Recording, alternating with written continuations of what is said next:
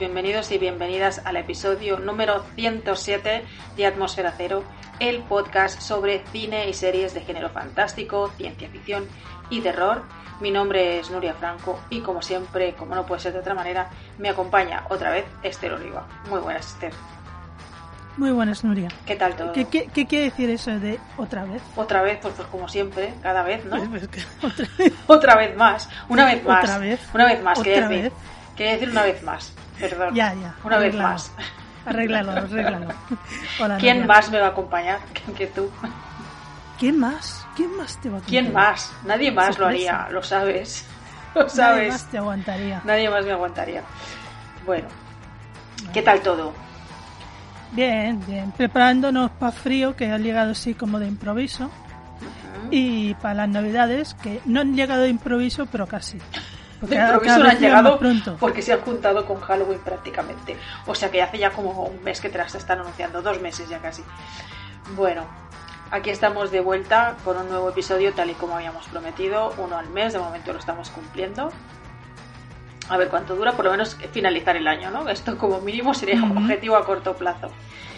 Y, y en esta ocasión, pues también vamos a hacer una tertulia, como hemos comentado anteriormente, pues estos episodios van a ser más enfocados a la tertulia, pero en esta ocasión pues tenemos una tertulia muy acotada temáticamente, ¿no? Porque de qué vamos a hablar en esta, en esta tertulia de hoy.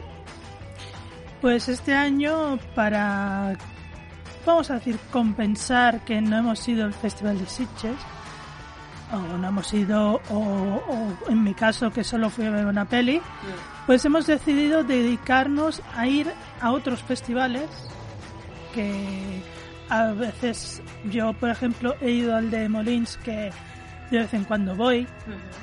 Y tú has aprovechado para ir al Festival de Málaga, Ujú, al un festival que teníamos pendiente de hace muchos años y que este año pues has tenido la oportunidad de ir. Y vamos a hablar de cositas que hemos visto. Pues sí, efectivamente, estamos ampliando un poco horizontes a nivel de festivales. Y bueno, como tú ya, tú ya has comentado, tú ya habías ido ¿no? en alguna ocasión anterior a Moulins. Yo, yo también Mm. eh, fui eh, en una ocasión, creo que fui a ver un par de películas nada más. Porque Sí. claro, es que a, a mí me pilla lejísimos. Ahora más. Bueno, antes. claro, te- no, antes no te pillaba tan lejos. No me pilla tan lejos, pero bueno, Oh, no estaba sí. mal el viajecito en tren. Sí, interesante. interesante. Y ahora me pilla más lejos, claro, pero tú tienes una ventaja y es que tienes familia en Moulins y, no se pueden desaprovechar estas oportunidades. Eso. Así que tú has ido al Festival de Moulins que se ha celebrado cuando. Pues se celebró del 4 al 13 de noviembre. Todo, todo es eh, prácticamente es el último festival de esta Federación Internacional de Festivales. Y es el último y claro, siempre pilla en noviembre. Mm. El fanzine de Málaga eh, casi casi, eh, bueno, casi casi no, se solapa Sí. un poco con, con el de Terror Moulins, eh, se celebró del 9 al 16 de noviembre. Así que prácticamente hemos estado en paralelo cada una en un, en un festival. Y bueno, pues eso es a lo que vamos a dedicarnos hoy, a comentar un poco las películas que hemos visto. Eh, por suerte, pues hemos, yo por lo menos he podido rescatar alguna de las películas que me hubiera gustado ir a ver en Chiches, no todas, evidentemente, porque el Festival de Cine de Málaga es un poquito más, más pequeño, más modesto que el Festival de Sitges, pero bueno, ahí están esas películas que, que he podido rescatar. Imagino que a ti te habrá pasado un poco lo mismo. Sí, sí, sí. Así Sí, que, si te parece, vamos a empezar. Eh, hemos decidido que lo vamos a hacer un poco por bloques para que no sea tan pesado el ir pasándonos la palabra continuamente. Vamos a hacer como pequeños bloques, hablaremos de un par de películas eh, cada una, iremos alternando. Así que si, si te parece, empiezas tú. No sé si quieres comentarme antes de empezar a hablar de las películas algo así en general del festival. Pues así en general del festival te diré que es un festival que es muy particular porque podríamos decir que es un, un festival muy gamberro en su selección de películas y en su forma de, de ser. Mm, es muy particular. Eh, tienen una querencia especial por las películas eh, muy gamberras, muy bestias, muy... eh, o sea, no se van, no se andan en, en, por ejemplo, como Sitches que te ponen ciencia ficción, te ponen fantasía. No, no, es terror y solo terror. Y de hecho lo comentado, lo comentábamos con mi hermano mm, que de unos años esta parte, como que se ha vuelto mm, más sanguinario de lo que era en un principio, o menos la fama que tenía. Yo la verdad que yo siempre he conocido el Festival de Terror de Molins como que hay que saber a lo que se va a ver y que no, se anden con chiquitas y que cuando el, el, el, programador que te presenta la película te dice que vas a ver esto, es que lo vas a ver. Estás avisado y bueno, la decisión es tuya. El que avisa no es traidor. El que avisa no es un festival eh, que haría las, hace las delicias de los amantes del cine de terror y en especial del cine de terror con bastantes toneladas de litros de megatones de sangre. Con lo que a ti te gusta. Bueno, yo me vuelvo loca. Este, este, este, esta edición, sobre todo, eh, yo misma me he sorprendido de lo que he llegado a ver. Es lo que te iba me gusta, me gusta. Estás ahí superando tus. no sé si superándolo o. bueno, como mínimo enfrentándote a ellas, como mínimo. Eso está muy bien. Sí, eso, eso seguro. Mm, también creo que tuvieron una pequeña polémica, no sé si tú puedes comentarme algo, sobre. Creo que había una parte del festival que se podía ver online a través de la plataforma de Filming y algo sucedió, hubo algún tipo de hackeo que eh, llevó al festival a decidir que se retirasen las, las películas de la plataforma Filmin y que no pudieses tener ya esta opción de verlas online, cosa que me fastidió un poco porque la verdad es que quería, quería haberlo aprovechado y no sé muy bien qué es lo que qué es lo que pasó. No sé si tú sabes algo. Pues no explicaron más, más, mucho más que eso. Simplemente que habían hecho una programación que se habían esperado mucho en hacer una programación online eh, en colaboración con Filmin y que el día anterior tuvieron un hackeo y cogieron las películas y evidentemente pues lo que pasa con estas situaciones que te piratean, eh, te hackean el servidor, piratean las películas y las cuelgan.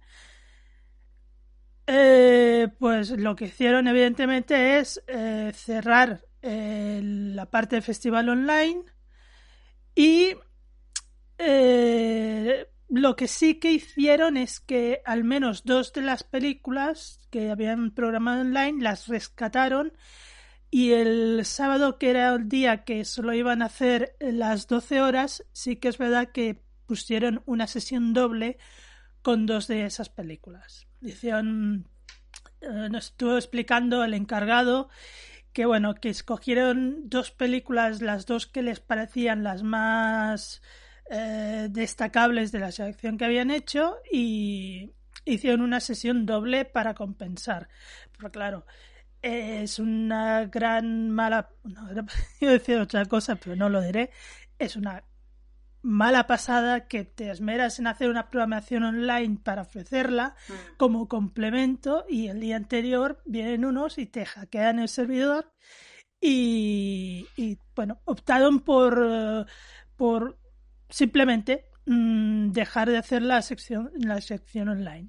La verdad es que eh, es una pena que pasen ese tipo de cosas porque eh, es una muy buena opción para aquellos aficionados a, este tipo de cine para poder acceder a esas películas por precios creo que bastante razonables, que tampoco es aquello que digas es un precio desorbitado. Y, es una pena que suceda porque eh, los festivales al final viven un poco de, de esto, de, poder, del, público que va a ver las películas, pero también de poder em, presentar esas películas para que después tengan una, una proyección comercial, que es al final eh, el objetivo de, todas las películas ¿no? que se presentan. Hay que pensar que muchas, algunas de las películas que se presentan ya van al festival con una con una distribuidora detrás porque pues o ya se han exhibido anteriormente o, ya han nacido con alguien que, las, que las apoye y van a tener una distribución, pero hay otras películas que no. Y que para estas películas quizás más pequeñas que no tienen eh, todavía eh, una distribuidora detrás, los festivales son un escaparate para estas películas, para que puedan encontrar después una, una, una distribución comercial. Entonces, si eh, se producen estos, estos hackeos, pues este tipo de películas, una película grande lo va, lo va a resistir, pero una película más pequeña, que podría tener un recorrido un poco más modesto, pues a lo mejor te cargas totalmente el recorrido ¿no? de esta película. Entonces hay que pensar un poco también en, en, en, cómo eh, bueno, cómo se hacen las cosas y por qué se hacen las cosas y las consecuencias que puede tener. Entonces, bueno, chicos, un poco de cabeza. Un poco de cabeza. Ya está. Hasta aquí el rant. Pasemos a las películas si quieres. Coméntame. Háblame de qué películas me vas a hablar primero, a ver. Pues si te parece voy a empezar por la inauguración, ya que estamos en ello. Y la inauguración fue una película que llevaba tiempo detrás de ella, que la quería ver. Pues cuando me enteré que sería la que inauguraría Molins, pues dije, bueno, pues esta es la mía. Y la inauguración fue Matt Heidi. Matt Heidi, eh, que si no habéis oído hablar de ella, mmm, oiréis hablar de ella, o si no, aquí estoy yo para explicarlo. Es una película que te hace una lectura mmm, diferente, sorprendente, mmm, pasada por, por hemoglobina, pasada por producto lácteo, de Heidi, ese, ese ser angelical que conocimos de la mano de Hayao Miyazaki en nuestros años mozos. Eh, pues es una versión pues como tiene que ser una película en este caso, una gamberrada auténtica, es una película que no engaña a nadie. Es una película. De hecho, los que han hecho esta película son los responsables de la franquicia de Iron Sky, que es la de los. No sé por qué, cuando vi alguna de las imágenes, eh, me, me llevó a conectar con, con, eso. Bueno, también porque un poco la, la, idea que hay detrás, ¿no? También un poco. Me pareció que tenía bastantes similitudes. Pues sí, pues eh, son los mismos responsables. Y pues eso, es una versión de Heidi en un mundo, en una Suiza, podríamos llamarlo distópica, porque en la que hay una especie como de dictadura en torno al queso. Es decir, el producto nacional de Suiza es el queso. Eh, el Führer, podemos decir, de Suiza, por cierto, interpretado por Casper Van Diem, que yo me quedé loquísima, porque el Casper Van Diem yo hacía años y años mm, mm. que no sabía nada de él. Pues oye, está igual, ¿eh? El tío se conserva que no veas. Y tiene una especie de ejército que quiere emular a los nazis, pero no son nazis, pero como si lo fueran. Mm. Eh, y hay una especie de dictadura en que eh, tienes que comer queso, sí o sí.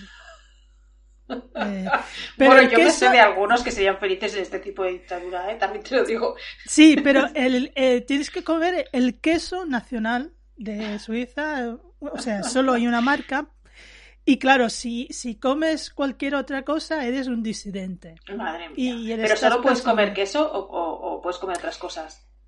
Mm, puedes comer otras cosas, pero el queso tiene que ser ese. Vale, vale, vale. Eh, o sea, no, no viven exclusivamente de queso, pero bueno. Eh, es una especie, es un, claramente una parodia del nazismo y todo eso, pero claro, en, en Suiza, con el personaje principal que es Heidi, Está por ahí también Pedro. Está un, está un ratillo Pedro, y se despide muy explosivamente. Está el abuelo, está Clara. Es, muy, es muy gracioso porque yo el personaje de Clara no caí que era Clara hasta el final que pasa algo con ella. Que no explicaremos lo que es. Pero que te lo puedes imaginar. Si sabes que, eh, quién es Clara y qué le pasaba, pues bueno. Eh, en la película no le pasa hasta el final eso. Eh, y bueno, digamos que discurre en esta, mm, este ambientillo de te, ríes porque para reírse, porque son muchas tonterías, pero al, al mismo tiempo es bestia, porque es bestia, pero me sorprendió que yo la esperaba mucho más bestia de lo que en realidad es. Mm, o sea, es bestia. A ver, aparecen imágenes que ves a Heidi partiendo un tío por la mitad y se ve al tío que se despega, ¿no? O sea, que salen las dos. Pero bueno, en fin. Eh, he de decir, em, aparte de que nos lo pasamos, nos lo pasamos de coña viendo la película, realmente lo que ofrece te lo da y te lo da bien y te lo pasas bien. Es que no tiene ninguna pretensión más allá de eso. Y una, digamos, promesa amenaza al final de que quizá vuelvan al ataque de nuevo. que estaría curioso ver esa segunda parte tal como acaba la película, pero bueno. He de decir que otra de las cosas divertidas de esta sesión fue la presentación porque vinieron cuatro de los protagonistas. Y entre ellos vinieron la protagonista que hace de Heidi y la otra chica que hace de Clara. Y bueno, pues están preguntándoles allí a los chicos y, de golpe mm, hace una pregunta el presentador, coge el micrófono, la que hace Heidi, y dice, bueno, voy a contestar yo porque yo que hablo castellano, mm, pues voy a, responder más rápido que estos dos. Y nos quedamos todos en plan, mm, habla castellano. Y digo, sí, porque yo soy de Valencia. y todo el mundo, coño, que la gente es de Valencia. es muy buena. Es una chica de Valencia que se ha, eh, que se cambiado el nombre, evidentemente. Y bueno, que tiene carrera cinematográfica en Europa. Muy bien. Pero eh, muy graciosa la chica. Me parece, quise entender que dijo que la chica que se declara era de Málaga, ya ves. Y que, no sé, porque como nos reíamos tanto, no casi no la entendíamos. Pero bueno. Y bueno, es eso. Eh, Matt Heidi. Es la historia de Heidi, mm, pasada por el tamiz de la crítica al nazismo, pero en plan cachondeo total y mucho queso, mucha sangre y muy bien. La señorita Rottenmeier, por cierto, que aquí se llamaba aquí se llamaba Rottweiler, bueno, en plan Rottweiler, una cosa así.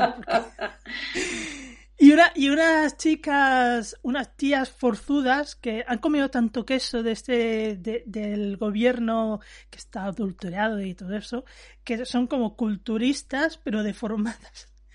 Que, que son, bueno, o sea, tonte, uy, uy, uy, tonterías varias, pero bueno.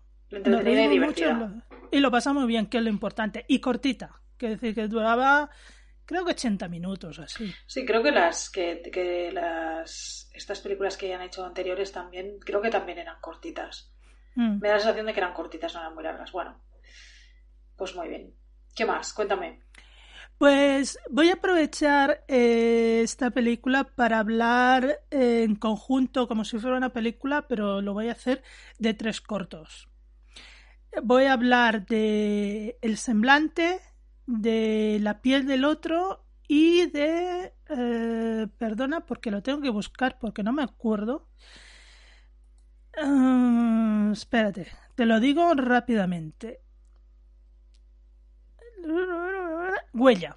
Es que no me acordaba porque es que habían había huella el corto y después había huesera la película y ya me, me liaba yo.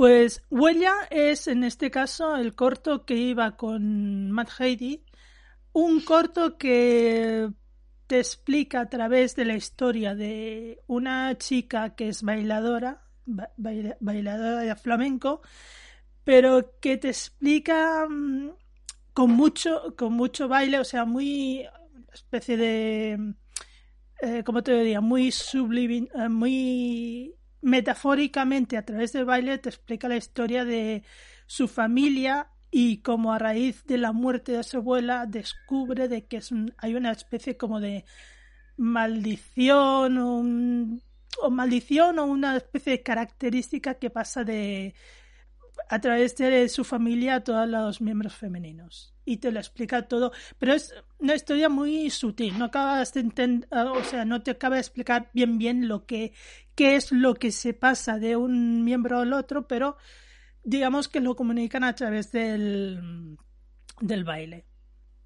Muy bien coreografiado, muy bien fotografía, pero ya te digo, era un poco Mm, tan metafórico como que no te quedabas mucho con la historia, pero bueno.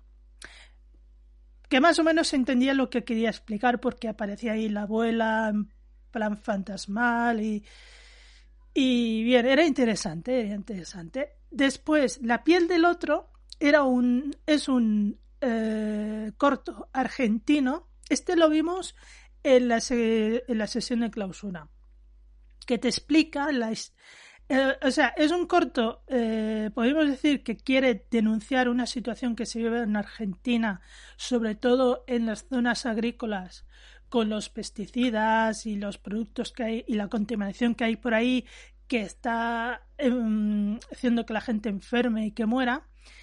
Y te lo explica a través de la historia de dos, dos hijos que van a ver a su madre, que ella vive precisamente en una zona en, una, en su casa, en la granja, en su zona agrícola, y cómo todo ese ambiente que hay en esa casa está tan contaminado que la ha transformado a ella y todo, todo, todo la porquería que hay en el ambiente se pasa a los elementos. Y cuando llegan los hijos y comparten una comida con ella, pues a, través de una especie de transformación muy bestia que sufre uno de los hijos, eh, te quieren eh, hacer ver cómo eh, está la gente del campo sufriendo las consecuencias de toda la porquería que hay y que no se hace nada. Es, es un corto de denuncia, pero que tiene ese giro fantástico en plan que eh, eh, los personajes se transforman en unas criaturas así mutantes que, que, está muy, bien, muy conseguido, muy bien. Y después el que mm, me gustó más, y por cierto, tiene premio, creo, tiene un premio mejor guion, es El Semblante.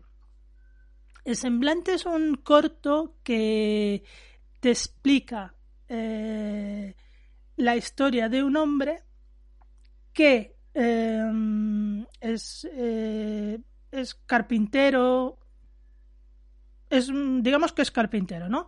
Y resulta que eh, eh, su mujer había sido acusada de brujería. Pasa en la época de la Inquisición, ¿no? Y, su mujer es acusada de brujería y, la matan, ¿no? Y para él poder seguir viviendo en el pueblo y además que dejen tranquila a su hija, porque hay, hay rumores con la hija, pues accede a trabajar para la Inquisición haciendo eh, aparatos de tortura.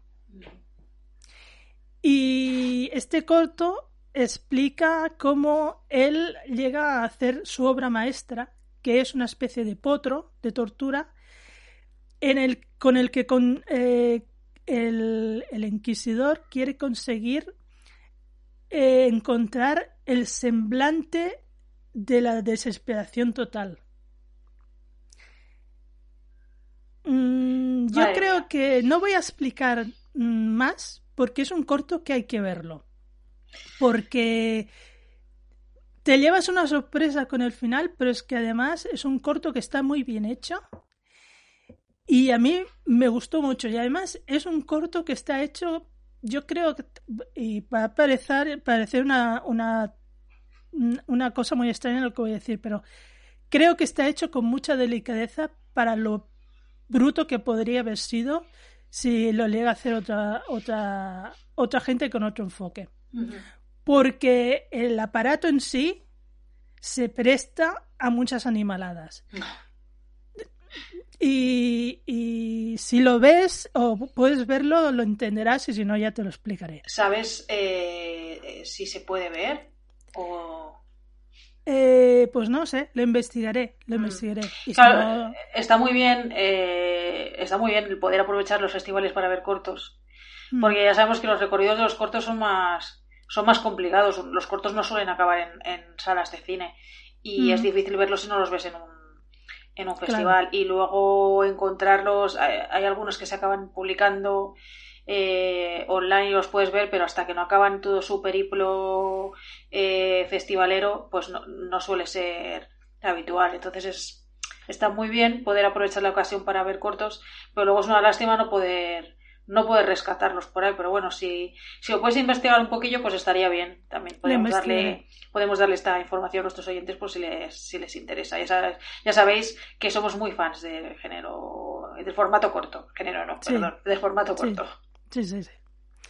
Efectivamente. Y bueno, eh, estos tres cortos son los que he tenido oportunidad de ver. Aparte están los cuatro ganadores de la sección de 20, min- 20 segundos, que bueno, son cuatro chorraditas que, bueno, había uno que era bastante ingenioso, que nos pasaron antes de las 12 horas. Y bueno, eh, con 20 segundos hay gente que es muy ingeniosa y hay que reconocerlo. Son, son cortos muy modestos, evidentemente, grabados en, en móvil prácticamente. Bueno, hay una cosa muy parecida en Sitges. Y, pero bueno, está, está bien. Y cada, cada año, antes de las 12 horas, siempre pasan los cuatro ganadores. Es, mm, no llega ni a minuto y medio, porque los pasan seguidos, pero está muy bien. Muy bien. Bueno, pues si te parece, paso a hablar yo un poquito de las primeras películas que, que vi en el fanzine. Mm, Tengo que decir que traigo bastante cine español, eh, porque ha habido, porque ha, ha- ha habido mucha eh, producción española este año, tanto en Sitges como en otros festivales. Y la verdad es que yo cuando me hice mi lista de películas que quería ver en Sitges, me salieron muchísimas españolas. Y algunas de ellas, pues las he podido, he tenido oportunidad de rescatarlas aquí en el en. Entonces, eh, voy a hablar en, primer lugar, voy a empezar así fuerte con, con nombres importantes, porque voy a hablar de Venus, el último estreno de, de Llama Balagueró, eh, gran conocido ya nuestro y de este, de este podcast y de, y de festivales de género fantástico.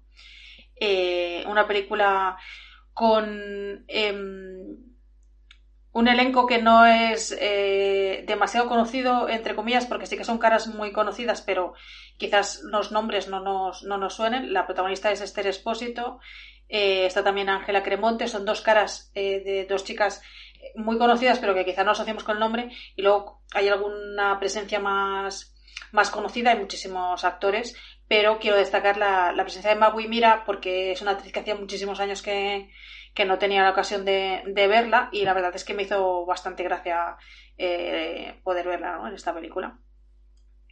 Esta película yo la calificaría, eh, cuando pensaba en cómo describiría esta película, pensaba, pues es un poco eh, terror cósmico de extrarradio, ¿no? Y, y una de las anotaciones que yo me hice es que tenía un aire muy Lovecraftiano, pero es que después, investigando un poco eh, sobre la película, es lógico que tenga un aire Lovecraftiano porque está libremente inspirada en un relato de Lovecraft titulado Los sueños de la casa de la bruja. Entonces, Ah, con razón, a mí me daba todo un aire muy a Lovecraft.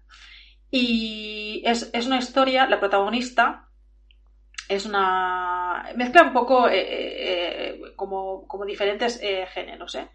Porque la protagonista es una, es una gogo de discoteca, una chica joven, una gogo, ah, eh, y la película arranca cuando esta chica, eh, que está bailando, la discoteca, está trabajando, abandona un momento su puesto de trabajo, eh, se va a una zona mm, eh, un poco apartada de, de la discoteca, de los recovecos de, habitaciones y tal que tiene la discoteca, y eh, roba algo, ¿vale?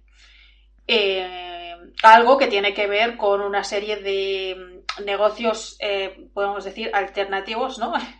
que tiene también, que tienen también los, los dirigentes de la discoteca, que suelen ser habituales en este tipo de ambientes nocturnos, ¿vale? No diré más. Roba esto, huye con esto, evidentemente la, la persiguen y decide eh, que, que tiene que esconderse y, para esconderse se va a una zona muy deteriorada, muy apartada de, de un barrio de Madrid, ¿vale? De una zona, bueno, no es un, no es un barrio porque no es ni un barrio, una zona de Madrid, porque la película se pasa en Madrid, eh, un, edificio, que está prácticamente abandonado, eh, muy deteriorado, en el que quedan muy pocos vecinos y es donde vive su hermana con, eh, su, con su hija, o sea, vive su hermana con, con su sobrina. Con la coincidencia de que ella llega en una noche en la que su hermana está intentando abandonar ese edificio con su hija porque, al parecer, pasan cosas en ese edificio pasan cosas raras, extrañas, y, y, pues ya harta de estar allí y está intentando abandonar este edificio. ¿Qué pasa? Que cuando llega ella, pues esta huida se, se, frustra, ¿no? ¿Qué ocurre? Que, bueno, le pide ayuda, se queda allí, tienen típicos enfrentamientos de hermanas, tienen una historia, bueno, parece ser que esta protagonista es una chica que siempre ha sido un poco alocada y tal, y tiene una, un historial un poco conflictivo, y la relación entre las hermanas es complicada. Se queda, pero al día siguiente mmm, la hermana desaparece, entonces ella se tiene que quedar un poco con su sobrina, hacerse cargo de ella, mientras intenta buscar a su hermana, intenta averiguar qué le ha, qué le ha pasado a su hermana e intenta lidiar con cosas extrañas que pasan en ese edificio y toda una serie de eh, personajes eh, muy pintorescos y muy raros que hay en ese edificio. Em, y todo parece ser que, en ese edificio, pues, hay. Eh, tiene como un historial de tragedias que no son eh, casuales, digamos, sino que tienen una mm, razón de ser, ¿no? Que será después lo que se irá desvelando a lo largo de, toda esta historia. Y ya digo que hay pues unos elementos así como muy eh, de terror cósmico, sobrenatural. Em, la verdad es que la, película está, está bastante entretenida, es bastante curioso cómo mezcla estas dos cosas porque tienes por un lado la historia de, toda esta especie de, mafia o ambiente delictivo eh, de la discoteca que está intentando localizarla y por otro lado tenemos a ella con la desaparición de su hermana y lidiando con cosas raras que pasan en el, en el edificio, ¿no? Luego todo esto, lógicamente, hacia el final de la historia pues va a confluir, ¿no? Y va a acabar bastante, bastante mal en general, ¿no? Em, ya digo, una historia entretenida, curioso cómo mezcla estos dos, estos dos elementos, aunque digamos que el que tiene más peso sería toda esta parte más eh, sobrenatural.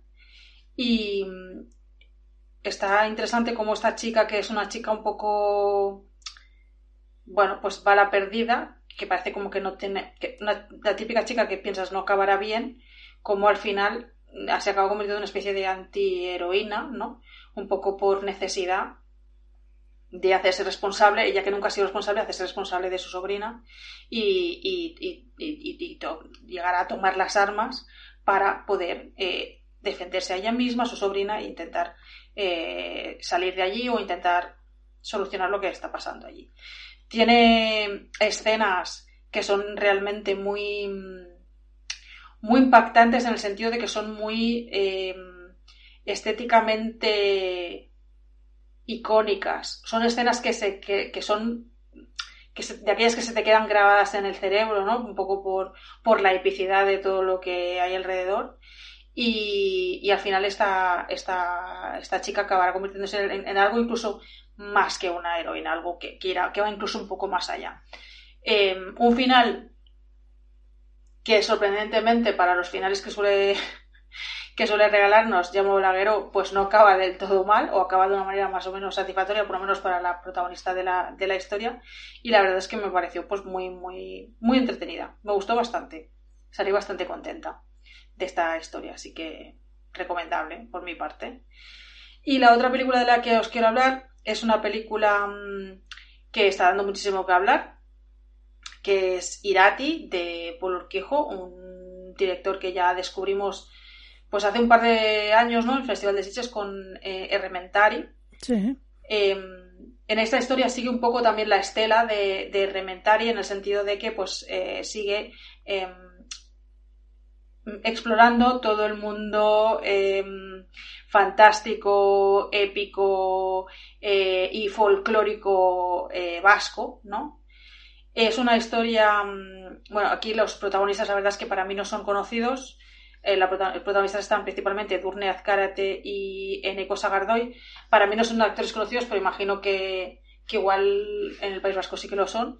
Es una película que además también se ha rodado mayoritariamente en, en euskera, como fue el caso de Rementari, cosa que me parece maravillosa y que, que reivindico, porque creo que este tipo de historias eh, tienen que narrarse en, en, su lengua madre, digamos, ¿no? para que, tengan incluso más, más fuerza y más sentido. Está, está basada en una mm, eh, novela gráfica que se llama eh, El ciclo de Irati, y, como digo, mezcla un poco, eh, mezcla historia, la historia de España, con eh, pues un poco de la parte de mitología y folclore vasco. Vino Paul Urquijo a presentar la película y cuando la presentó dijo, eh, esto no es una película de, mm, de, de, de luchas de, de espada, no es una película de monstruos, no es una película de fantasía, es una, es una historia de amor pero es una historia de amor a la épica, es una historia de amor a la fantasía, es una historia de amor a eh, los seres mitológicos, etcétera, etcétera, ¿no? Y un poco es eso, al final la película es un poco, es eso. Eh, la película arranca en el siglo VIII con la llegada de, de Carlomagno por los, Pirineos y cómo se enfrenta pues a, a, los vascos, ¿no? Y eh, el, jefe de, de, esa zona, de la zona que después se acabará llamando Irati, pero que en el momento no se llama así, eh, a pesar de que están, de que en esos momentos están abrazando ya la, la religión cristiana, porque están, están como en lucha, digamos, cristianos eh, musulmanes, o sea, en lucha ideológica, digamos, ¿eh? Mm. la cristiandad, la, los, los, musulmanes, el islam, y lo que es toda la parte del paganismo es la, es la parte que se está quedando como arrinconada. Y a pesar de que este jefe de la zona, este señor de, de, este, de esta zona, es cristiano está abrazando el cristianismo, no, tiene más remedio que recurrir a los dioses paganos, hacer un pacto con, con, la diosa madre que es Mari, que es la, la encarnación de la, de la tierra, la naturaleza, como todas estas deidades ¿no? más eh, de folclore em, para poder vencer a, a los invasores. Y años, años después, este hecho provocará que su hijo se vea en un aprieto, ¿no? Una, en un momento difícil cuando haya que decidir eh, quién va a ser el, señor del valle, ¿no? Y que él tenga que ir a, eh, a, buscar un poco ese pasado y a enfrentarse con una serie de... iniciar una aventura y eh, también entrar en contacto con todos estos seres mágicos y mitológicos y tal. Y va mezclando un poco las, los dos temas. La verdad es que está muy bien, es bastante interesante. Eh, a mí, como, igual que Rementari, me recordó muchísimo a, mis tiempos de, de rol, ¿no? De Aquelarre, que también bebía, bebía mucho. Aquelarre es un juego de rol eh, español que bebe mucho de la mitología eh, mitología hispánica, digamos, y en parte pues de la mitología vasca. Entonces, pues todos esos personajes, ¿no? La Mari o las lamias, eh, pues lo que van apareciendo en la película está muy bien. Y me pareció muy interesante una cosa que dijo eh, el director, que es que en su tierra hay una cosa, hay un dicho, y es que todo aquello que tiene nombre existe. Por lo tanto, está muy bien hacer este tipo de películas y seguir nombrando todos estos seres mitológicos, toda esta historia tan rica que tenemos y no perderla, porque no hace falta que nos vayamos a una fantasía medieval lejana con dragones, caballeros, cuando tenemos aquí pues una, una riqueza de leyendas pues muy, muy, muy importante y está muy bien que estas historias se, se, se reivindiquen. Así que pues para mí una película muy entretenida y muy recomendable. Uh -huh. Muchas ganas de ver esta película tengo yo. Está muy bien. Eh, no, no, es de las que más me gustó del festival. No es de las que más mm. me gustó, porque hay películas que me gustaron mucho más. Pero mmm, me parece muy interesante eh, que se cuenten este tipo de historias, porque no es lo habitual. No es lo habitual, entonces está muy no. bien que encuentren su pequeño, su pequeño hueco y su pequeño espacio. Ya en su momento lo fue Rementari, mm. que no. Eh, era una película que, claro eh, igual la gente se echó un poco para atrás porque, claro, era en vasco. Y, y yo creo que el hecho de que fuera en vasco está muy bien. Al fin y al cabo, estamos hartos de ver películas en inglés subtituladas. Claro. Pues eh, esta vez era en vasco. No, y además que tiene mucho sentido, porque al final el tipo de historia que te cuenta se presta.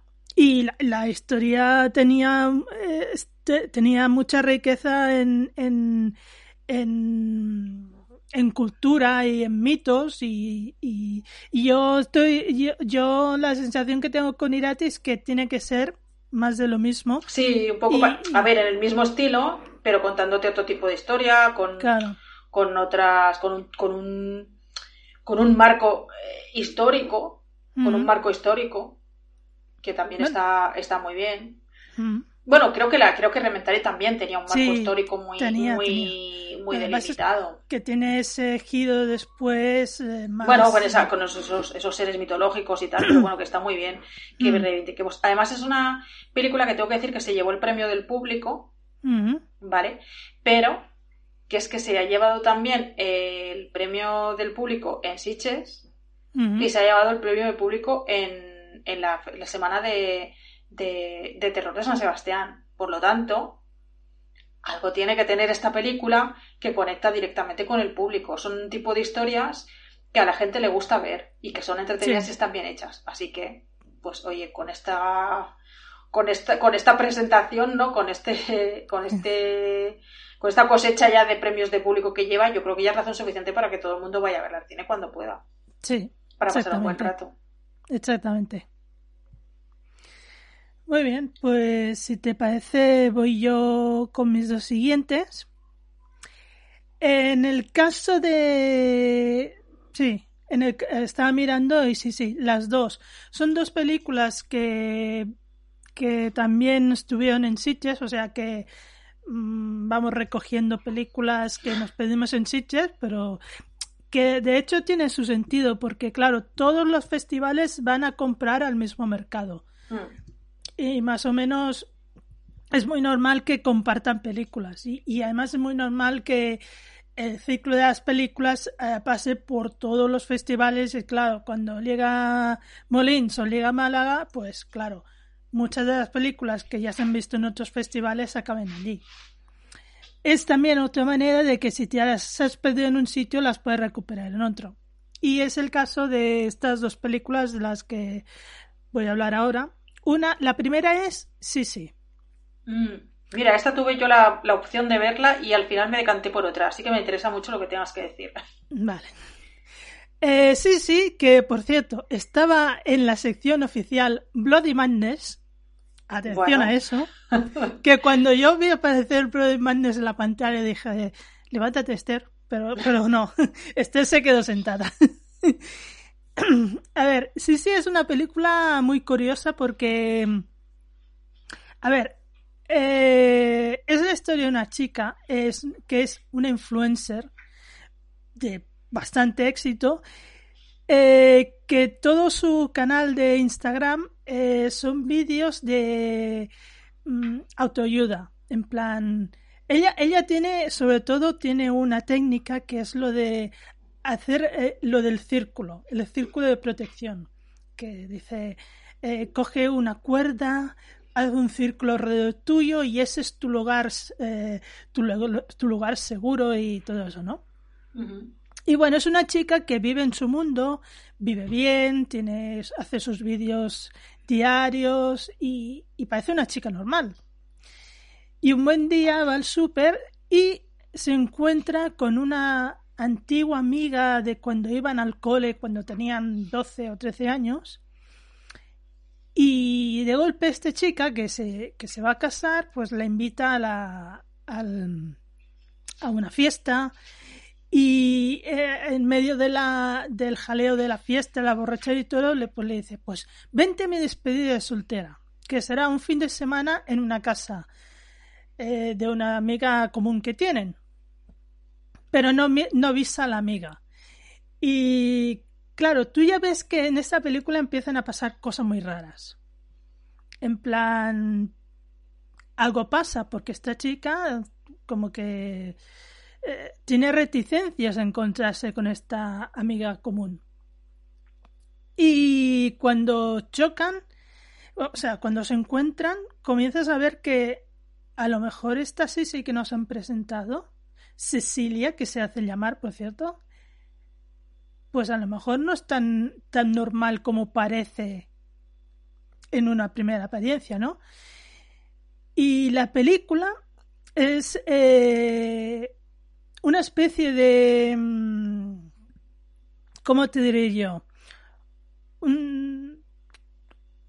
no es un slasher, es un, no, no sé si es un body count, pero digamos que te va narrando este fin de semana con esta chica y, y tú vives este fin de semana viendo cómo esta chica, que aparentemente es normal, le van pasando cosas a su alrededor, cosas mmm, cosas que aparentemente... Le pasan cosas, vamos. Le El resumen es, le pasan cosas. Le pasan cosas, pero eh, ella en todo momento tiene una actitud de chica inocente que nada es su culpa, pero, pasan cosas, eh, se ha tropezado o, o, se ha caído, pero yo no he hecho nada, en plan...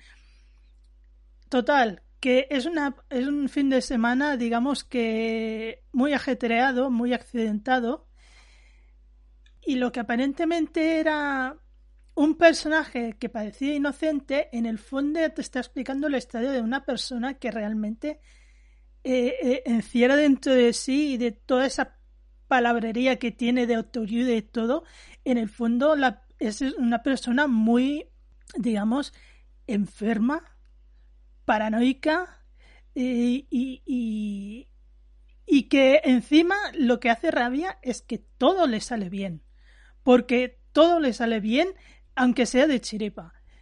Y la verdad es que estéticamente está muy lograda, em, no se corta con, con, las, con las muertes, ni con la sangre, ni todo, pero te lo pasas muy bien, la verdad. Es, eh, tiene golpes muy divertidos y no sé.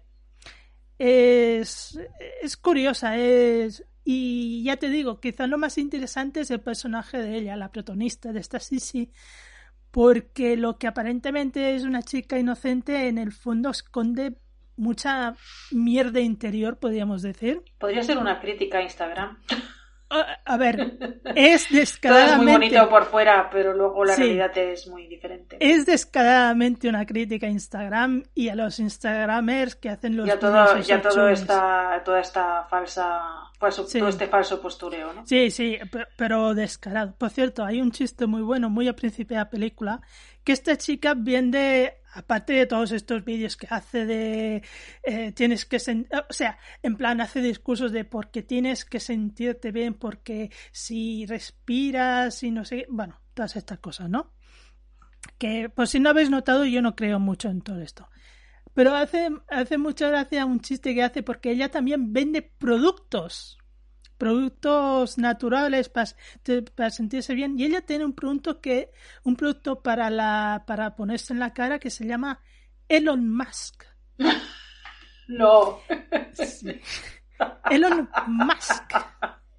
Vaya tela. La máscara Elon. Bueno el, el la risa generalizada bueno mensaje subliminal ahí. Bueno eh, eh, supongo que era cuestión de tiempo en que empezáramos a ver eh, historias de terror relacionadas con todo este, con todas estas cosas, ¿no? Con todo este, mm. este mundo. Creo que era. Y además es que se presta bastante, sinceramente. Sí, sí. Se presta bastante. Así que sí, sí, yo la tengo apuntada y me gustaría echarle un ojo, sí. A mí, una, una, de las cosas que me una eh, cosas que hace mucha gracia es que en todo momento con todo lo que está pasando a, su alrededor todos los accidentes y todas las cosas que pasa siempre encuentra un momento para sentarse ponerse delante de, del móvil y hacer el grabar hacer el vídeo claro claro. No hay que perder suscriptores y hay que, hay que alimentar el contenido cada día sí sí. O sea hay que crear contenido como sea en fin. Yo, yo creo que mm, es ah, como mínimo es interesante y tiene golpes muy divertidos y, y, bueno, hay cosas que es que es increíble lo que llega a pasar y, y que digas, no puede ser, no puede ser. Y, y sí, es, es. hay alguna que otra escena bastante desagradable, pero bueno, uh, dentro de lo que podría ser, es bastante, bastante, a menos eh, en el baremo de Esther aguantar la sangre, mm, está bien. Y, y eso me va mucho.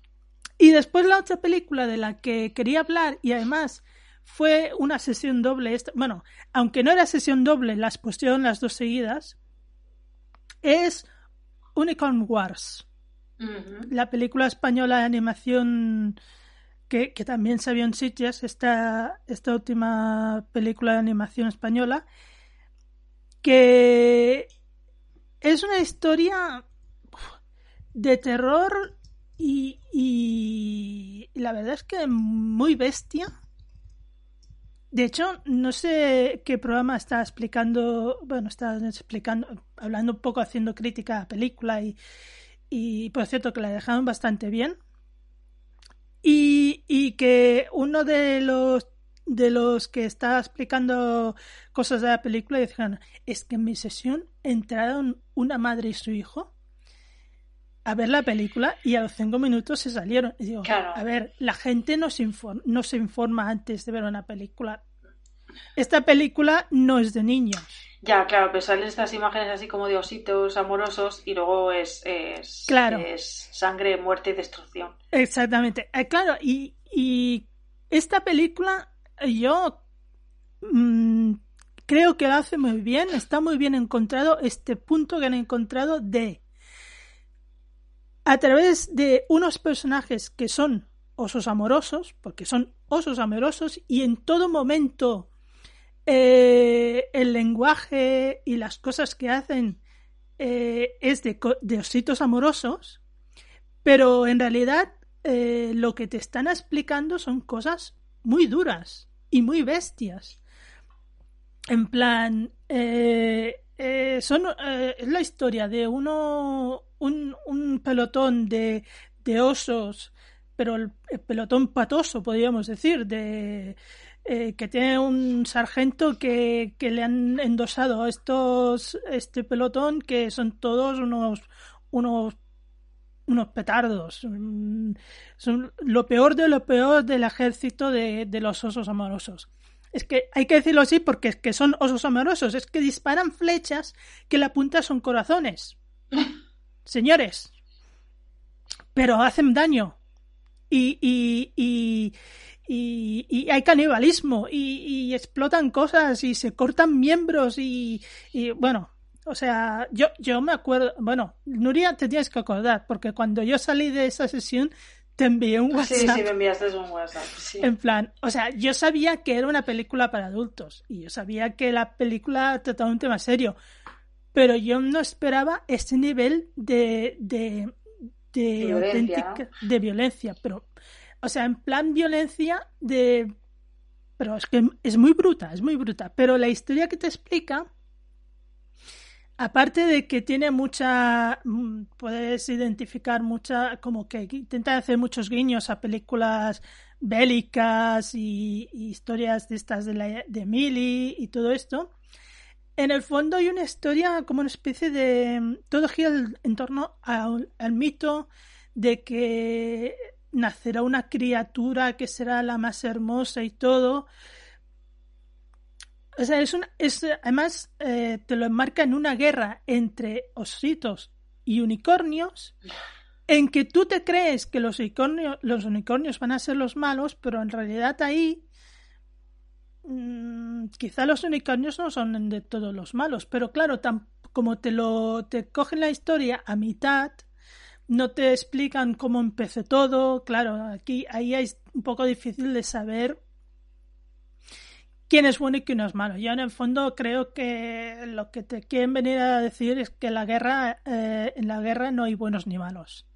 Todos y me gustó mucho y me gustó mucho que no se cortaran en ningún momento en explicarte nada. Ahí los protagonistas, que son Azulito y Gordi, que son dos hermanos. Azulito, porque es azul. Me y encantan, Gordi, me encantan los nombres. y Gordi y porque Gordi. está rellenito. Está muy bien, porque además de explicarte esta historia con su vida en el pelotón y que si eh, eh, Azulito quiere ser el mejor del pelotón y, y, y Gordy pues que parece que es el más el que va a llevar a todos eh, los va a retrasar a todos porque es gordo pero en realidad eh, es el que tira para adelante y todo Además te explican la historia de, anterior y, y por qué son como son. O sea, su historia familiar y, y qué y qué pasa. Es un poco explicarte a través de estos ositos una historia que verías en cualquier película. O sea que en realidad tiene más profundidad de lo que parece. Tiene mucha profundidad, lo tiene. Y, y hay situaciones, la verdad es que eh, hay situaciones que si fuera una película live action, eh, dirías, joder, aquí no se han cortado ni un pelo, pero por ejemplo hay un hay uno del pelotón que le pica le pica un bicho y se le empieza a pudrir el pie, pero claro, como son dibujos animados, en lugar de verse pie pudrido, pues se ve el pie que, que es de colorines. Pero claro, no se cortan ni un pelo y cogen y, se, y le cortan la pierna. y cosas así. Y, y claro, y hay cosas como por ejemplo para un, una noche, para distraerse, para quitarse toda la tensión de encima, mm, pues tienen un viaje de setas, todos. Y ahí pasan barbaridades. Mm, Pero barbaridades. O sea, es una película que te, es una historia bastante adulta, es bastante adulta, y que además tiene un toque de mitología porque todo desemboca eh, en la resolución de este mito, pero te lo disfrazan con un envoltorio mm, osito amoroso que es chocante, pero al- a la vez te hace como... mm, A ver, eh, te lo hace como digerir mejor. Bueno, porque el formato te da como más libertad, ¿no? El formato te da más libertad para contar Claro. determinadas Y, y cosas. digiere- digieres mejor cosas que si las vieras en una Ya, película ya. normal serían mucho Bueno, Pues es la, es la ventaja de, usar, de usar este tipo de, de recurso, ¿no? De- para poder contar cosas un poco bestias, pues de una Mm. manera que no que sean más digeribles para el espectador, como tú dices. Yo, yo creo que es una de las grandes películas de este año. Sí, pues mira, no, no, no daba Españolas. yo Sí, sí. no daba yo mucho por ella, ¿eh? Yo- a mí Porque, me- no sé, vi alguna escena y, bueno, en realidad lo que me tiraba para atrás era el doblaje, ¿eh? Pero, Ah, pero bueno, pero el eh, son doblaje- temas que se, que se pueden superar. El doblaje eh, es, es película española, o sea, que es el que hay. No, bueno, pero a ver, vamos a ver, hay doblaje español muy bueno, pero no me pareció que este fuera del, el- el- de los mejores, podríamos decir. Mm, en fin. bueno, bueno. A- ver, intentaré, que, intentaré superarlo y que no Una, me... una de las cosas que tiene es que, ahora que dices esto del doblaje, es cierto que así como la película está envuelta en un manto de osito moroso, las voces también son de osito moroso. Y entonces, eh, las voces de las voces con lo que te está explicando, mm, como que dices, "Uf". pero bueno, tampoco me sacó mucho la película, ¿eh? el doblaje, Bueno, no te creas. lo, lo intentaré, lo intentaré. Ahora, a mí me pasa una cosa, y eso es un vicio que intento quitarme, pero es que es muy difícil. Que si estoy viendo una película en un festival que es española, pero me ponen los, los subtítulos en, eh, en pantalla, Leer los subtítulos. Leer los subtítulos. Bueno, pero es la costumbre. es la Pero es exacto, es la, es, es la costumbre, más que nada, porque claro, yo estaba oyendo la película y la entendía perfectamente, pero tenía el vicio de estar mirando los de subtítulos. ya, Y de golpe de- decía, pero si, si, la, estás entendiendo la película perfectamente, ¿para qué leer los subtítulos? Que además están en inglés. Ya, bueno, pero es que a veces pasa. A Sí. veces pasa. Sí, Sí, sí. Pero y, bueno. y ya- y como los títulos están impresos en pantalla, ya es que no lees ni los de ni los de las otras pantallas. O sea, te vas Es a que, que- está impreso aunque sea, aunque sea en inglés. Sí, sí, es como un vicio raro. Y, buena, y creo que es buena noticia que estén impres- impresos en pantalla porque quiere decir que es- esta película va- se va a vender en, en el mercado exterior. Sí, Mm. Bueno, a ver si. A ver, no sé si tienes. ¿Tú sabes si va a llegar a cines en breve? No sabes. No lo sé. No sabes, bueno. Y no, y no sé si estaba escogida. eh, para, a ver, cuando la, cuando la vimos, al día siguiente se dijo que estaba eh, nominada a los Goya. Ah, bueno, pues, eh, pues entonces seguro que se estrena. De hecho, nos lo dijeron, de hecho, nos lo dijeron en primicia y en Monins. Pues si está nominada a los Goya, seguro que se estrena. O sea que ya, ya estaré atenta. Mm. Bueno, pues eh, te tomo la palabra yo y mm, eh, voy a intentar no enrollarme demasiado porque llevamos ya una hora y solo hemos hablado de cuatro películas, entonces os queda mucho por delante, así que voy a intentar ser un poquito más breve. Eh, os hablo de las dos últimas españolas que, que traigo, ¿vale? La primera no es una película, es un documental, eh, era, bueno, en realidad era una sesión doble, era el documental Rec, Terror sin pausa, más luego se proyectaba la, la película. Esther está haciendo unos gestos de no sé si lo has visto tú también. La has visto, estupendo, pues la podemos comentar conjuntamente.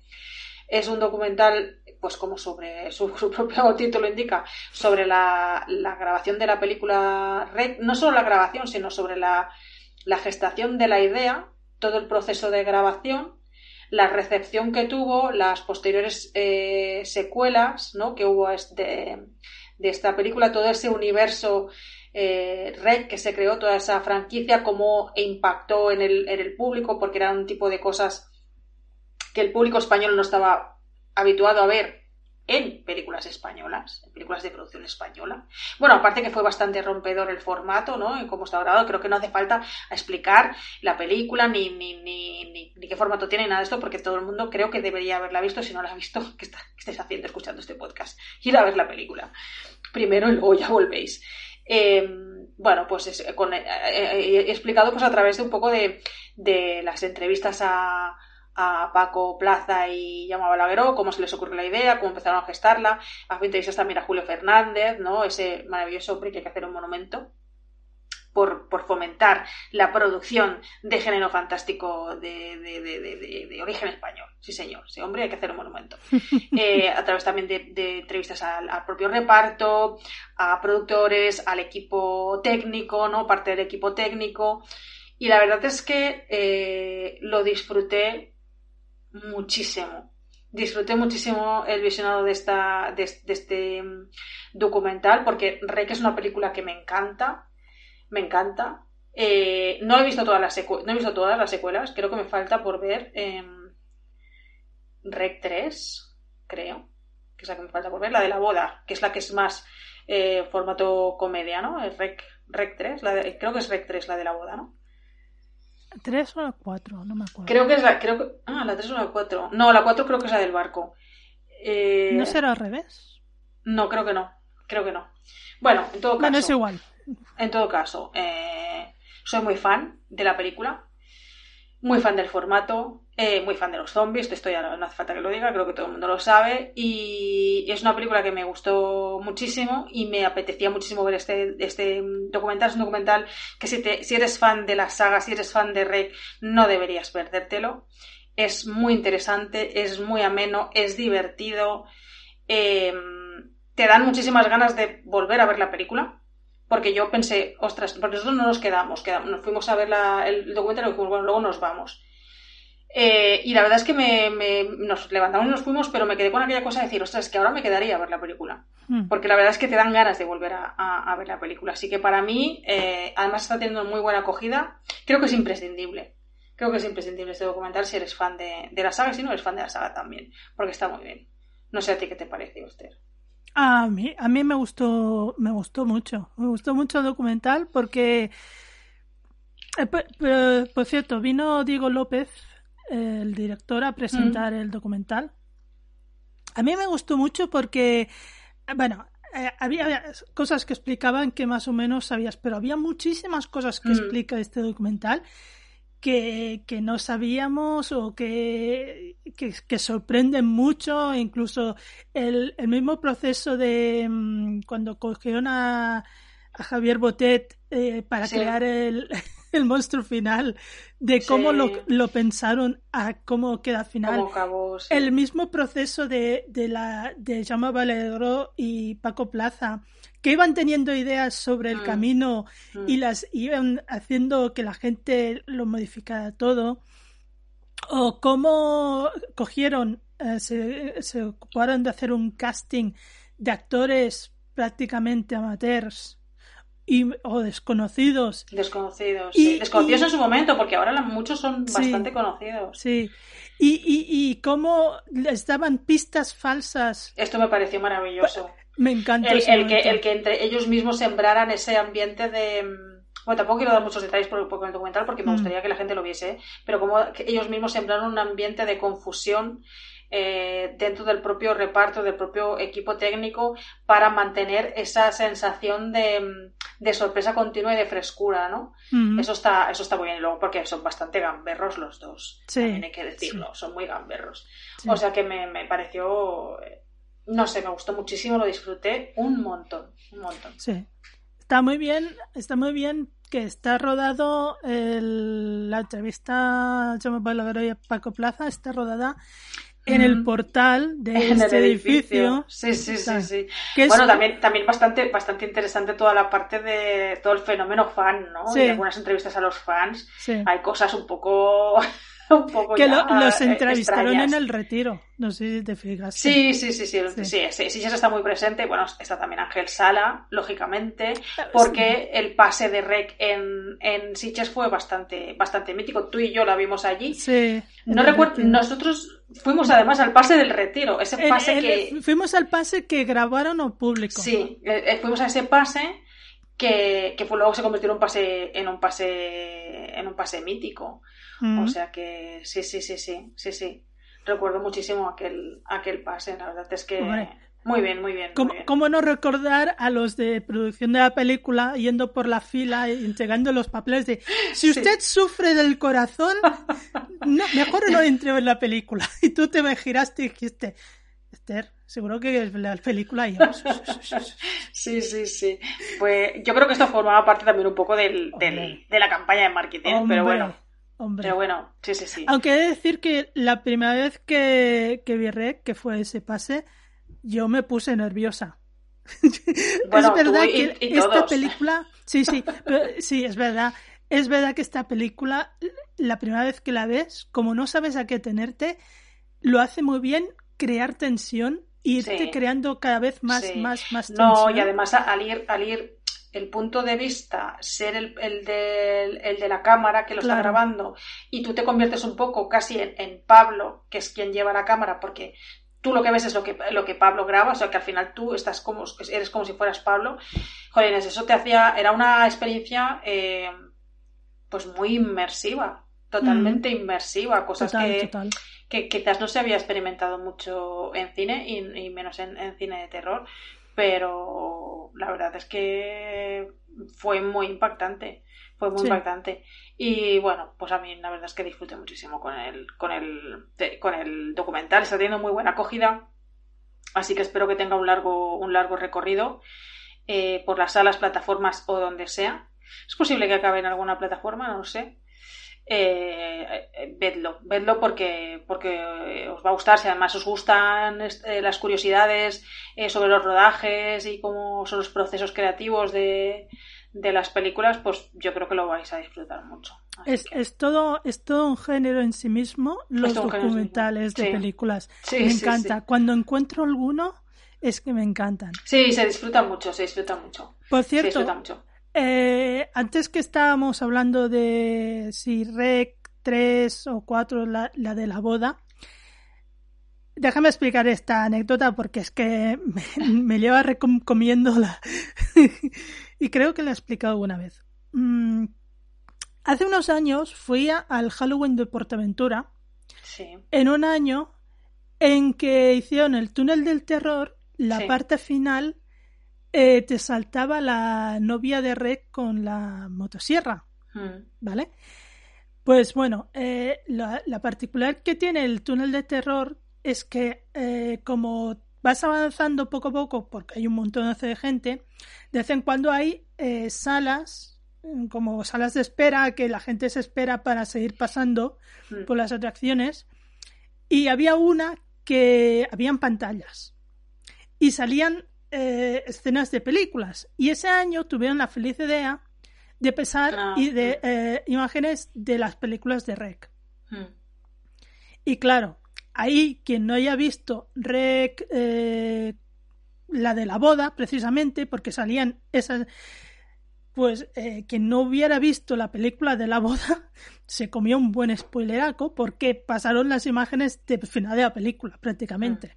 Sí, pero bueno, también se entiende que cuando entras en el túnel este es que ya, has- ya has visto la saga. ¿O no? Eh, te recuerdo que tú y yo fuimos al estreno de este, de este túnel del terror.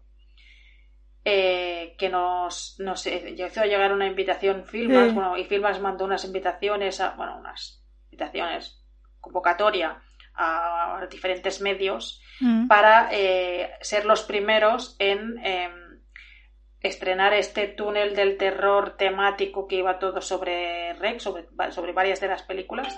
Creo que se acaba de estrenar Rec 4 o se estrenaba en breve, eh, que vino Jaume Balagueró a presentarlo y tú y yo tuvimos el privilegio de poder eh, estrenar este, este túnel como Mm. otra anécdota, o sea que sí, somos muy fans de la saga. Bueno, pues lo dicho, muy recomendable y hay que verlo. Sí, sí, sí. Siguiente película, la última película española que traigo. Eh, Mantícora, de Carlos Bermud. Hombre, tu amigo. Mi amigo, mi amigo Carlos Bermud. Quien haya escuchado este podcast sabrá que tuve una trifulca hace muchos años en Twitter a raíz de su- el estreno de su primera película, Diamond, eh, ¿cómo se llama? Diamond Flash. Sí. Eh, con el propio Carlos Bermud. Tuvimos un intercambio de opiniones así un poco acalorado. En fin. Eh, pues mira, tengo que decir, porque, porque es, es, es, es lícito eh, pues, eh, ser justo y ser honesto. Tengo que decir que esta película de Carlos Bermud me ha gustado y que seguramente sea la primera película de Carlos Bermud que me ha gustado hasta ahora. Bueno, oye, pues me Tengo que reconocerlo, tengo que reconocerlo. Eh, tengo que reconocerlo, me ha gustado la película. Mm, no sé muy bien qué pinta en un festival fantástico, ¿vale? Eh, también pasó en Sitges, bueno, eh, es un thriller psicológico y no, no, no, no tiene ningún elemento fantástico y no sé si estaría llegando a rozar esa frontera de la que siempre habla eh, Ángel Sala de la, de la convergencia entre el thriller y el, y el fantástico. Para mí no, para ver, mí no. Pero para justificar que haya tanto thriller coreano en Sitges es lo que Sí, se sí, dice. es lo que se dice, pero es verdad que hay algunos que pueden rozar ahí un poco el género. Para mí en este caso no, pero bueno, eh, estaba ahí la película, ¿vale? Eh, bueno, pues dirigida por Carlos Bermud y, y protagonizada por Nacho Sánchez, que por cierto se llevó el premio en Fancine a Mejor Actor. La verdad es que el chico lo hace muy bien, interpreta muy bien el papel que, que tiene en esta película. Y eh, la película se llevó también el premio al mejor guion, ¿vale? En el Fancine. Ahí lo dejo. Eh, es la historia de un chico así un poco, un poco solitario, un poco eh, con problemas, eh, con pocas habilidades sociales, podríamos decir, y con problemas para relacionarse con la gente, que trabaja como diseñador de videojuegos. Bueno, trabaja en una empresa que, que, que diseñan videojuegos y él es el encargado de diseñar los eh, monstruos Mm. de- del videojuego, ¿vale? Y bueno, pues es un, pues lo chico, bueno, dicho, un chico así un poco retraído y tal. Eh, vive solo y un día se produce un, un incendio en su edificio eh, y él pues eh, salva a un, niño que, que- que vive en ese, en ese edificio. Y un poco más adelante eh, conoce una chica e intenta establecer una relación con, con esta chica. Lo que ocurre con este chico es que oculta un, un secreto, algo de él que no es eh,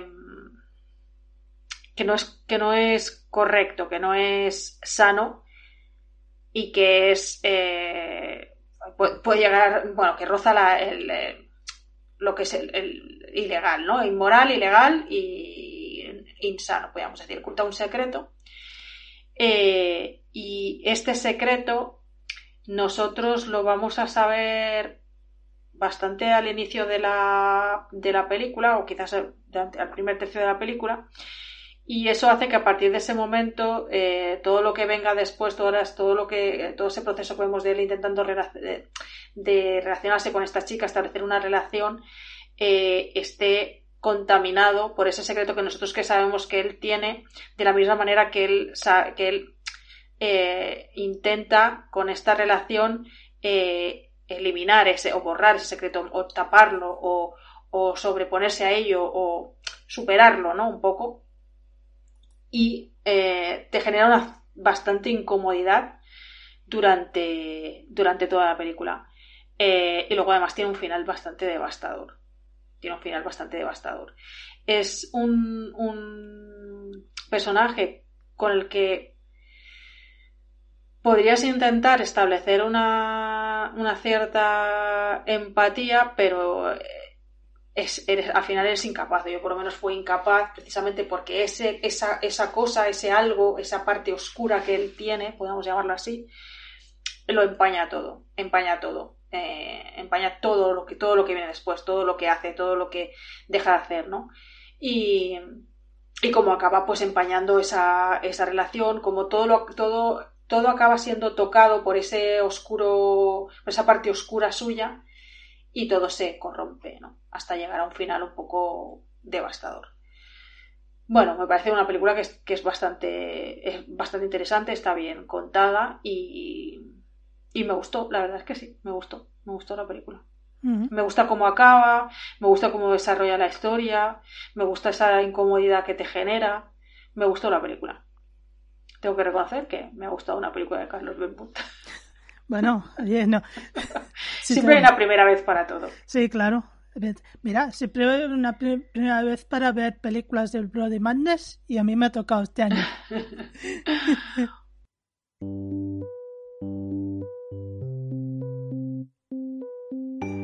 ¿Quieres contactar con nosotras? Pues apunta que tienes varias formas de hacerlo. Tenemos correo electrónico podcastatmosfera0 Puedes seguirnos en Twitter en nuestra cuenta arroba atmósfera-cero sustituyendo la U final por el número 0. También tenéis nuestras cuentas personales de Twitter, Fantascine y Herbizad. Y si quieres encontrar más información sobre los episodios, sobre nuestras secciones y sobre nosotras, puedes hacerlo en el blog fantascine.com.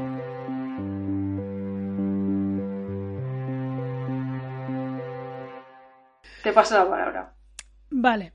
A ver, de las dos películas que tenía yo para este bloque, una la hemos medio, bueno, la hemos comentado entre las dos, que es el documental de Rec. No, no hay mucho más que decir.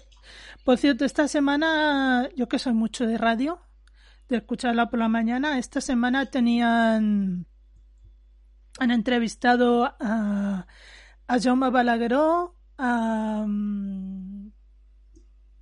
Paco Plaza, no, Paco Plaza, no, no, a Manuela Vedasco, a José Botet, que estuvieron un ratito, y después a la directora de casting, que era, no me acuerdo, es Cristina, no me acuerdo el apellido, pero es la que es la mujer de Jaume Balagueró, precisamente a raíz de, de esta saga de Rec, mm.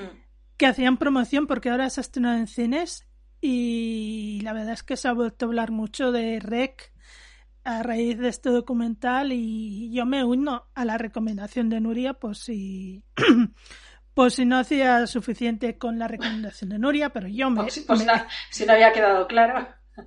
Que, que, veáis REC y que veáis este documental porque eh, es, lo, es lo que digo, los documentales de las películas te explican mucha intrahistoria de la película y muchas cosas que hay alrededor que acaban siendo tan interesantes o algunas veces más de lo que es la historia en sí, aunque Rec por sí sola es una película que es eh, creo que uno de los grandes hitos del terror español. De hecho, eh, fue un gran empujón para el terror español. Eh, Rec relanzó otra vez esa ese terror español que había estado así apagadito eh, durante tantos años que hubo ese intento de la Fantastic Factory. Sí, es verdad. Con algunos productos que, bueno. Bueno, de todo. Bueno. Pero yo la verdad es que me lo, no, me lo pasé muy. Bueno, todos nos lo pasamos muy bien. Y es un documental que si podéis ir al cine a verlo, tenéis que ir. Por otra parte, la, la película de la que os voy a hablar ahora, que yo no sé qué nos ha pasado, Nuria, pero yo también voy a hablar de una película española. Y yo no soy mucho de cine español, pero bueno. Y esta también viene recuperada de Sitges. Es Viejos. Ay, mira, qué, ganas tengo de verla. Qué ganas tengo de verla. Porque además, eh, no sé qué pasa que últimamente hay como una tendencia a hacer películas de mm, género protagonizadas por gente mayor, o sea, que, las que, giran en torno al tema del envejecimiento, la vejez y tal, que me parecen muy interesantes y que cuentan cosas que están muy bien. Le tengo muchas ganas a viejos. Pues es una película que yo creo que te va a gustar. Es. Eh, la película es de Raúl Cerezo y Fernando González Gómez. Y es a ver, Viejos es una película que te explica un. Eh, así como de fondo, una historia como de. Bueno, no, no lo voy a decir, porque sería hacer un poco de spoiler. Pero bueno. A ver, Viejos es eh, una historia que gira en torno a un hombre que al principio de la película, pero esto es al principio, ¿eh? eh su mujer es un matrimonio mayor, ¿eh? Pues la mujer un día se levanta, se prepara el desayuno, desayuna, sale al balcón de la habitación donde duermen y la señora se tira, se tira del balcón. Y se mata, ¿no? Y bueno, la historia parte de aquí, de este hecho, y nos explica la historia de un hombre, un, chico, bueno, un, un hombre. Un señor. un, señor, porque ya tiene. el señor es viudo y, tiene una hija adolescente que tiene novio. Eh, bueno, que es el hijo de, este. de este. de este hombre que se ha quedado viudo. Y cómo eh, decide eh, llevarse a su padre a vivir con ellos. Y la película transcurre en un ambiente un poco extraño porque este hombre no habla prácticamente, no reacciona, hace cosas muy extrañas, se encierra en su habitación eh, con una radio que pone música de como que parece que sea de otro tiempo. Eh, además, eh, tiene muy mala relación con el hijo, tiene mala relación con la, nuera que es la nuera postiza, porque claro, la buena era tu mujer de antes, pero claro, la mujer de antes eh, está muerta, ¿no? Y nunca ha llegado a aceptar a la nueva mujer. Y con la única persona que parece tener buena relación es con su nieta. Y a través de esta historia, pues te explica que algo está pasando con la gente mayor de esa ciudad Mm, hay personajes extraños con que te explican cosas extrañas. Eh, el mismo el mismo hombre este que es tan silencioso, que quiere vivir solo, pero se lo llevan a vivir con ellos, que, que coge, tiene muchos cachivaches que parecen porquerías, pero que llega a una, una, hay una escena clave en la película que te das cuenta de por qué tiene tantos cachivaches y para qué los quiere. Pero además tiene eso que tiene las películas con viejos que, claro, también te explican el aspecto de hacerse mayor y no ser, eh, no tener todas las tus facultades contigo. En el fondo, creo que es un poco lo que quiere explicar la película. A través de una historia que tiene un componente así como digamos, sobrenatural, extraño, de posesión, no se sabe, te explica cómo al hacerte mayor, pues pierdes facultades, pierdes eh, el gobierno de tu cuerpo, eh, tiene, te viene la demencia y cosas así. También habla un poco de la depresión.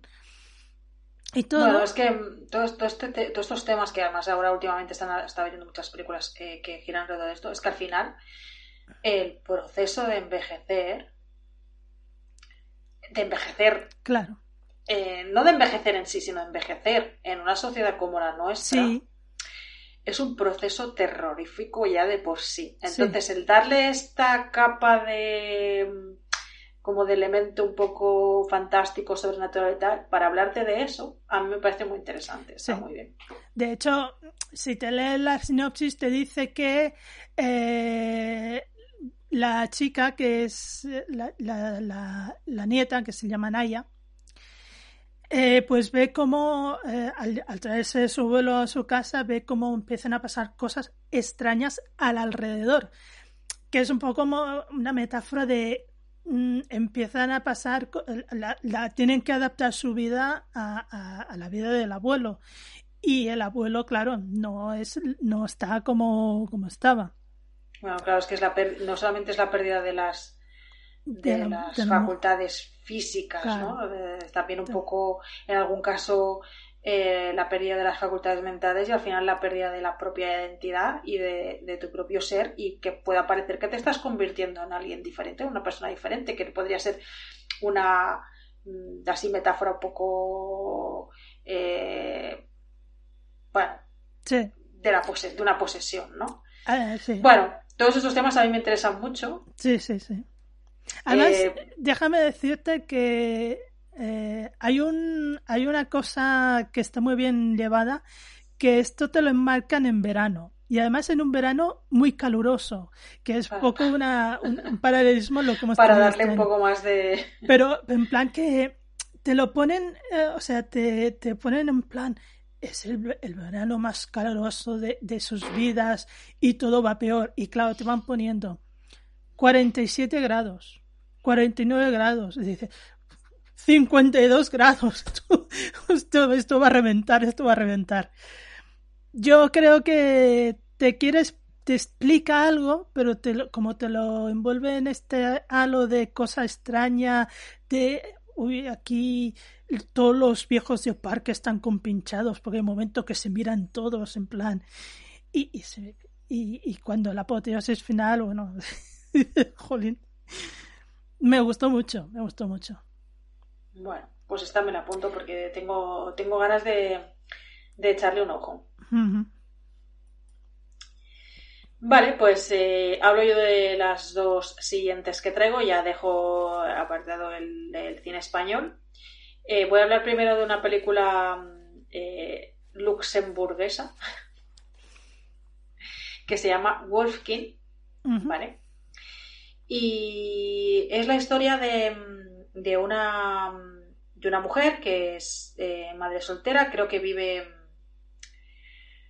mm, no recuerdo exactamente, eh, no sé si dice que vive en Bruselas, bueno, no sé, Eh, tiene una vida en la ciudad con su hijo que tiene unos unos 10 años creo aproximadamente, bueno, es poco preadolescencia podríamos decir, ¿no? unos 10 años, vive sola con, con- con su hijo y hasta ese momento se, se apaña bastante bien, pero de repente su hijo empieza a, mostrar un comportamiento eh, extraño, cada vez más, más agresivo eh, con ella y con, y con y con todo el mundo alrededor, eh, tiene problemas en el colegio porque se ha producido algún suceso de, de que ha atacado físicamente a otros niños. Entonces llega un momento en que ella al principio no le da importancia porque piensa que bueno, que a lo mejor el problema es que los otros niños le, le, le, acosan. eh, hasta que pues esa violencia empieza a volverse ella siempre ha tenido una relación muy buena con el niño y esa violencia en algún momento se, se vuelve contra ella entonces ella ya se empieza a dar cuenta de que algo eh, está pasando entonces decide eh, dejarlo todo porque esto le está generando problemas en el trabajo problemas con, con la escuela decide dejarlo todo coger a su hijo e irse a una pequeña ciudad de, de Luxemburgo a eh, llevar al, niño a la, con la familia del padre, ¿vale? Ella tuvo una relación de muchos años con este, con el padre de este niño, se quedó embarazada y tal, pero no, no llegaron a tener una vida, una convivencia de, de, de, pareja y además él está en paradero desconocido. Y la familia es una familia que tiene eh, pues una familia acomodada, que tiene zona de, que tiene viñedos y que se dedican a la caza y tal. Entonces ella lo lleva allí y a partir del momento que lo lleva allí porque, porque bueno, porque no tiene más recursos, primero porque no tiene recursos económicos y por otro lado porque no sabe muy bien qué hacer, pues esa familia que, que no, que desconocían la existencia de este, de este niño y por tanto de una especie de heredero de la familia, ¿no? Un nieto para los, para los, para los padres de, la pareja sentimental, sentimental de ella, pues eh, lo reciben con bastante sorpresa al principio, pero después con mucho interés. Y parece ser que ellos entienden lo que le está pasando al niño. Y al final eh, empiezas a darte cuenta de que hay algo eh, genético en esa familia que se transmite de generación en generación, pero solo a los hombres, ¿vale? No daré más pistas, pero claro, si leéis el título de la película, pues ya podéis hacer un poco la idea, ¿no? De por dónde van los tiros. Pero bueno, eh, ella entra en esa, en esa familia y se ve un poco, entonces entra, empieza a ver cómo funciona esa familia, cómo esa, ese defecto genético de los que ellos hablan, ellos han montado todo un sistema para tenerlo eh, controlado, pero claro, eso les, le obliga a tener que quedarse allí con el niño y adaptarse un poco a las normas de esa familia, que son muy diferentes para hombres y para mujeres, ¿no? Y que, bueno, es todo como muy muy rancio, por un lado, y por otro lado un poco inquietante. Eh, ella al principio está un poco como eh, se queda como un poco anulada y ves que como por amor a su hijo y por intentar que su hijo esté bien, pues intenta adaptarse a, las normas de esa, familia hasta que llega pues a, ciertos límites que ella no está dispuesta a cruzar y al final decide tomar una, otra decisión que es mm, quizás una decisión más difícil que podría tomar una, madre pero que al final lo hace en beneficio de, de su hijo. La historia está bastante bien, me pareció muy, muy interesante, mm, bastante entretenida y está bastante bien interpretada y contada. A mí me pareció una, una, buena película, la verdad es que me gustó bastante. Mm. Y después eh, os voy a hablar de eh, Increíble pero cierto. Eh, una de las películas que ha estrenado este año Quentin Dupieux, ese director de cine que es un poco, no sé si decir polémico o no sé, genera, creo que genera amores y odios eh, al mismo nivel. No sé, quizás más amores. Bueno, es el del neumático asesino, nosotros siempre lo llamamos así porque fue este director que presentó esta película. Hemos visto ya, ya varias. Este año presentaba dos. Eh, increíble pero cierto y eh, Fumar hace toser. Y la verdad es que es la película que menos me ha gustado del festival. Mm. Sigue en su línea del, amor, del, amor, del humor absurdo, ¿no? Eh, al final es, es, una historia, bueno, eh, el protagonista es una pareja ya de mediana edad que eh, quieren comprar una casa, se quieren trasladar a otro barrio, otra zona y quieren comprar una casa. Y la casa tiene una, viene con un extra, digamos, tiene una particularidad esa casa. Esa particularidad, que es una particularidad extraña, hace que decidan comprar la casa. Pero esa particularidad hace también que eh, la, mujer de la pareja, o sea, la mujer de esta pareja, eh, se obsesione con esa particularidad de la casa. Y luego aparte hay otra historia eh, paralela del jefe del, hombre de esta pareja, el jefe y su, y su novia, y una operación a la que se ha sometido que eh, le da también como un extra, digamos, ¿vale? Otro tipo de extra, pero también un extra, ¿no? Digamos, un extra a esta operación. Y las, dos ideas giran constantemente en torno a la idea de eh, el, envejecer, el hacerse mayor, el envejecer, el, culto a la eterna juventud que tenemos en esta sociedad y que hace que el envejecer no se vea como algo eh, agradable, ni como algo natural, ni como parte de la vida, sino que que tengamos todos como una cierta resistencia al paso de los años y al aceptar que nos hacemos mayores y que envejecemos. Las dos historias transcurren un poco paralelamente y con puntos de conexión y giran en torno de esta, a esta idea. El problema que tiene la película es que al final eh, se enroca constantemente en esta idea, se enroca constantemente en el mismo chiste todo el rato y claro, el chiste si no lo haces eh, crecer, si el chiste no crece, al final ya no tiene gracia. Y entonces es lo que pasa aquí, que tienes dos o tres momentos que sí te hace gracia, pero después ya empieza a aburrir porque es constantemente repetir lo mismo, ¿no? Y la verdad es que no me, no, me ha gustado nada esta película. La encontré un poco aburrida. Eh, creo que la buena de las dos que presentaba era la otra, la de, la de Fumar hace toser, que está, no he tenido ocasión de verla porque era la película de clausura del festival y ya para esas fechas ya no, no estaba. Así que, en fin, a mí no me ha gustado. Vale. Pues, si te parece, voy yo con mis dos últimas películas. Por un lado, tengo eh, la película que clausuró el festival, que se llama Mari mm, Maririet. Bueno, lo voy a decir en inglés, que es más fácil. Es Nightmare. Es una película noruega y era una premiere y a ver, ¿cómo explicar esto sin que al explicarlo os, meta el spoiler? Porque es muy fácil meterlo. Eh, Nightmare es la historia de un matrimonio joven. Eh, él es un chico que se gana muy, muy bien la vida, pero trabaja también muchas, muchas, muchas horas.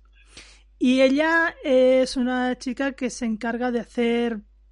Bueno, en realidad nunca sabemos de lo que trabaja ella porque, porque no, realmente creo que no, no lo hice en un momento, pero el caso es que es un matrimonio joven, aún no están casados, pero deciden comprarse un apartamento en un bloque de edificios y además se compran un, apartamento que hay que renovarlo del todo. En plan, ¿sabes eso de que eres un matrimonio joven y, y te compras un piso y como mínimo te lo compras nuevo, ¿no? Pues no te compras para renovar. Y bueno, resulta que como, como eh, él siempre está fuera trabajando, pues de la renovación se encarga ella mayoritariamente. Y poco a poco va descubriendo cosas extrañas en ese piso. Eh, descubre mm, mm, paredes con letreros que le avisan de algo eh, puertas que parecen comunicar con otras habitaciones o con otros pisos. Y en el fondo el problema que tiene esta chica es que sufre de algo, que, bueno, de lo que se llama la parálisis del sueño. Mm. Que eso es, es, eso tan terrible que espero que no me pase nunca, que es que estás en cama, te despiertas pero no puedes moverte.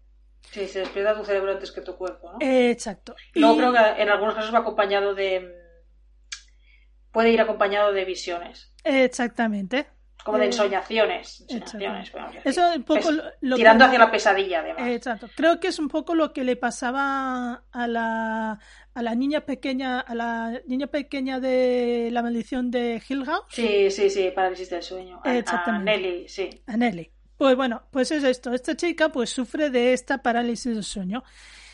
Y, y como se mueve en, este, en esta franja que está viendo cosas, de hecho eh, su, su, pareja le dice que hasta la ha encontrado eh, sonámbula. De hecho hay episodios de ella que te das cuenta de que está sonámbula y está haciendo cosas, ¿no? Y con, esta historia y un poco el ambiente malsano que se vive en esa casa y con unos vecinos que, que son muy extraños también, y poco a poco se va desentrañando una historia alrededor de todo esto de la parálisis del sueño y de un doctor que tiene un estudio en marcha con diferentes clientes, clientes que da la casualidad que viven en el mismo edificio y un poco todo te va explicando una historia. Eh, no voy a explicar un detalle crucial porque si no mm, va a pasar que vas a hacer la conexión y va a pasar como un, uno que tenía detrás mío, que cuando salimos de la película, porque yo ya la he visto la película, que si no alguien está, no ha visto la película, que soltó, esto es como tadará, tadará. Digo, esto como lo haya oído alguien que no ha visto esta película, ya le ha fastidiado el... Porque de hecho... la película. Ves la película y más o menos, aparte de todo esto aparecido de sueño, te está explicando lo mismo. Es una película interesante, a ratos aburridilla, la verdad. Mm, juegan un poco con esto de, de lo que las ensonaciones que sufre esta chica y el mal rollo y todo esto. Y, como recuerda tanto esta premisa a esa película, y, pero con menos gracia, se queda un poco como que se hace un poco pesada. De hecho, dura, no dura tanto, ¿eh? dura una hora cuarenta, pero no sé, no me acabo de convencer. No, ellos no lo hacen mal, ¿eh? No. Pero bueno, no está, bah, está pasable. Después ya te diré qué película recuerda. No puedo decir en público. y para rematar mi, mi, lista de películas, te voy a hablar de una, que también se vio en Sitges, por cierto, de la única película coreana que he visto este año, eh, que es Project Wolf Hunting. Otra de las que me quedé con ganas de ver, sí. Bueno, Project Wolf Hunting es una película que te explica eh, que los grandes criminales. Hay un, hay un grupo de criminales muy chungos, muy chungos, que están en Filipinas y que los van a trasladar a Corea del Sur. Y lo hacen con un barco, a través de un barco. Mm, ¿Por qué? Porque sí. Después cuando ves la película sabes por qué, ¿no? Pero bueno. Bueno, pues meten a todos estos criminales en un barco, los encadenan, los, los esposan, eh, lo, están escoltados las 24 horas del día, no nadie se pierde eh, mm, de, vista y todo lo... hay un motín. Evidentemente tenía que haber un motín.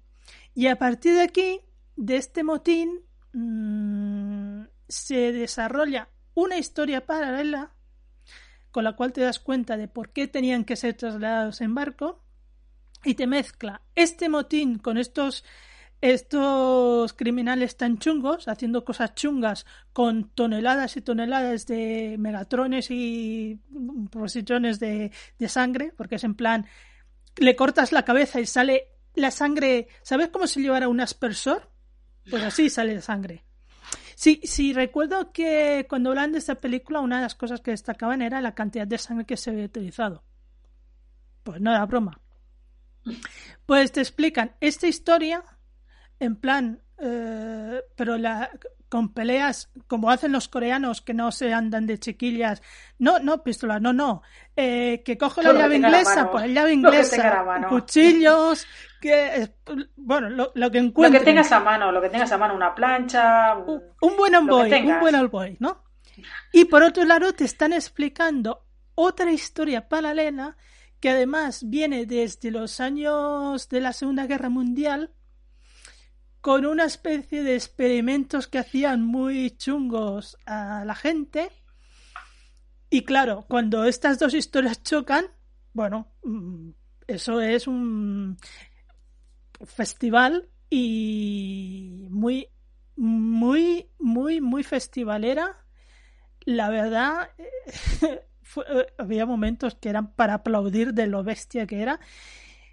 Muy rítmica, quiere decir que se pasa, se pasa, se pasa. Es larguita, pero la pasa muy bien, pasa muy bien, pasa muy bien. Y tenía sus cosillas muy interesantes. Pero es una película para ir a pasárselo bien y para disfrutar y para disfrutar del el cine de hostias coreano que es. Es un clásico. Es un clásico, me encanta. Sí, me, quedé con ganas de, poder ver esta película. No sé, eh, espero poder rescatarla, si no es en cine, mm, en alguna plataforma por ahí que la puedan, que la puedan tener, que hay algunas plataformas que tienen cierta creencia al cine coreano, entonces está, está bien. Pues mira, eh, no sé muy bien cómo lo voy a hacer yo porque eh, me queda Mm, tú ya has acabado, ¿no? Con tus películas. Sí, sí que después hago una, una, un repaso por el palmarés. Por el palmarés, vale. Me quedan cinco películas por comentar. Voy a intentar ser breve porque nos estamos acercando ya peligrosamente a las dos horas y, no quiero enrollarme mucho más. Hablando de cine coreano y hablando de All Boy, os voy a hablar de la única película coreana que he visto yo en este festival. Eh, que se titula Decision to Live y que es la última película de Park Chan-wook. Ah, sí. Eh, que tampoco sé muy bien eh, cómo encaja eh, en un festival de cine fantástico, pero como es Park Chan-wook, siempre, Park Chan-wook siempre encaja, ¿no? Bueno, La doncella tampoco encajaba sí, mucho. Sí, tampoco encajaba y ahí está. Em, es un thriller romántico. Es principalmente una historia de amor, pero como es Park Chan-wook, Park Chan-wook no puede explicarnos una historia de amor clásica. Park Chan-wook nos explica un thriller romántico. ¿vale? Y es la historia de eh, un policía que está investigando eh, la muerte de, un, hombre que, bueno, que había ido a hacer una excursión a la montaña y ha sufrido una precipitación de la montaña, se ha caído y están investigando eh, qué ha pasado ahí, si ha sido un accidente, si no ha sido, un accidente. Y en el curso de las investigaciones empiezan a establecer contacto con la viuda y a la cual investiga también por si podría ser sospechosa, ¿no? De, la causa de la muerte.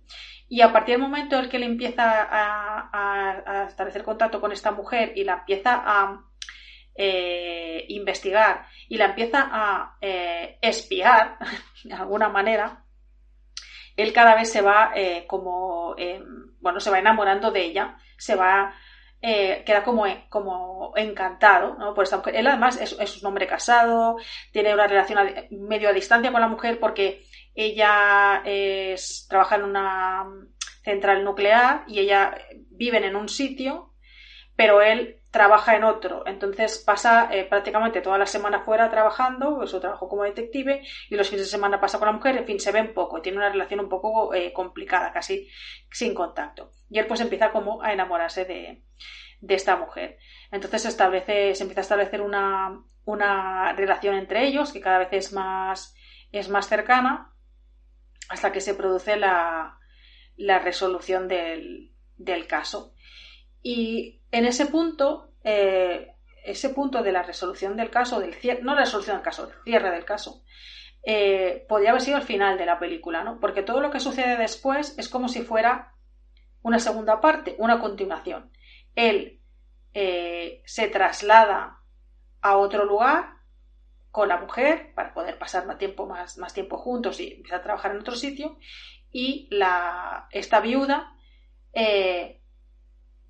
que a partir de ese momento se ha empezado, de la misma manera que él se, él se obsesiona con ella durante la primera, primera trama de la primera parte de la película, en la segunda parte de la película es ella la que se obsesiona con él y es ella la que viaja a, a donde, a donde está él ahora viviendo y, y fuerza eh, un encuentro. Y a partir de aquí parece como que, aparte también hay al poco tiempo otra muerte de la actual pareja de esta, de esta mujer, ¿no? Con lo cual ya todo empieza a ser un poco sospechoso y vuelven a establecer, se vuelven a, vuelven a reconectar y vuelven a establecer esta, esta, esta relación. Em, es una historia que a mí me pareció eh, súper romántica, muy romántica, porque aunque es un amor entre ellos, que es un amor no físico, no es un amor físico, porque es un amor que no se consuma, no hay consumación eh, física. Eh, toda, esa, toda esa historia de amor en ellos está en las cosas que no se dicen, que se dicen pero no se dicen, ¿no? Cuando dices algo y lo que no estás diciendo es en realidad lo que estás diciendo y las cosas que hacen, ¿no? Las acciones que tienen tanto uno como, como el otro. Es una historia muy tortuosa, muy torturada y es Walk. No esperéis un final de vivieron felices y comieron perdices. Estas cosas no suceden en las historias de Walk, si lo conocéis. Entonces, eh, aparte de eso, que es una historia muy, es una película larguísima, pero a mí se me hizo súper amena, en ningún momento me aburrí, en ningún momento perdí interés, ya te digo que es casi como si fueran dos películas en una, primera parte y segunda parte, eh, aparte, pues es Park Chan Wook, eh, la puesta en escena está eh, muy cuidada, la estética, la banda sonora, es una película bonita de ver, ¿no? Como todas las películas de Park que estéticamente es bonita, ¿no? Entonces todo eso hace un conjunto que, que hace que la película pues sea muy interesante. Y si te gusta Park que a mí es mi caso, pues es una película que disfrutas muchísimo. Así que te la recomiendo Esther porque yo creo que te va a gustar. Siguiente película.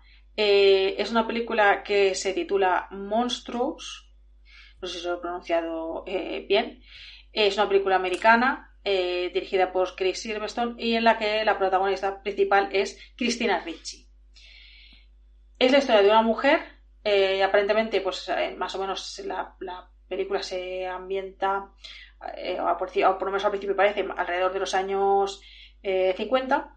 Es una mujer que se traslada a vivir con su hijo pequeño a una casa así un poco apartada. Parece ser que huyendo de una relación con su marido de mm, maltrato, por lo menos esa es la, impresión que da. A partir del momento en que ellos se trasladan a vivir a esta casa, eh, empiezan a suceder cosas. Sobre todo es el niño el que, el que más contacto tiene con estas cosas que suceden, pero luego ella también. Parece como que están, siendo acechados por una especie de presencia eh, sobrenatural monstruosa. Eh, en esta película nada es lo que parece absolutamente nada es lo que parece.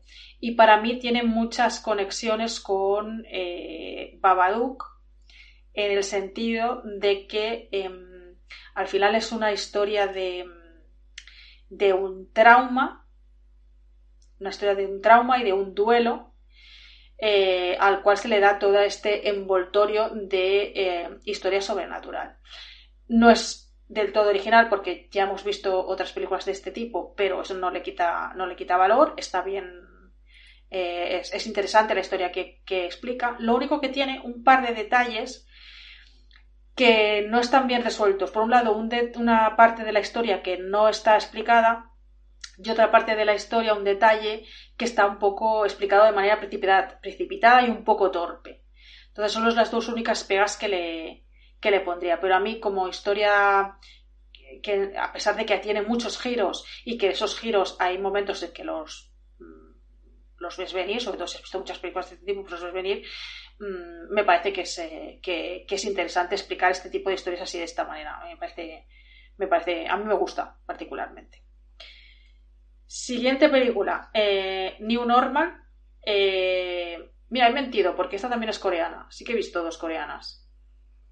New Normal es una antología mm. de historias, pequeñas historias, eh, en las que son muy diferentes unas de otras. Eh, como pasa con este tipo de, de, antologías, eh, hay historias que son mejores, más interesantes que otras.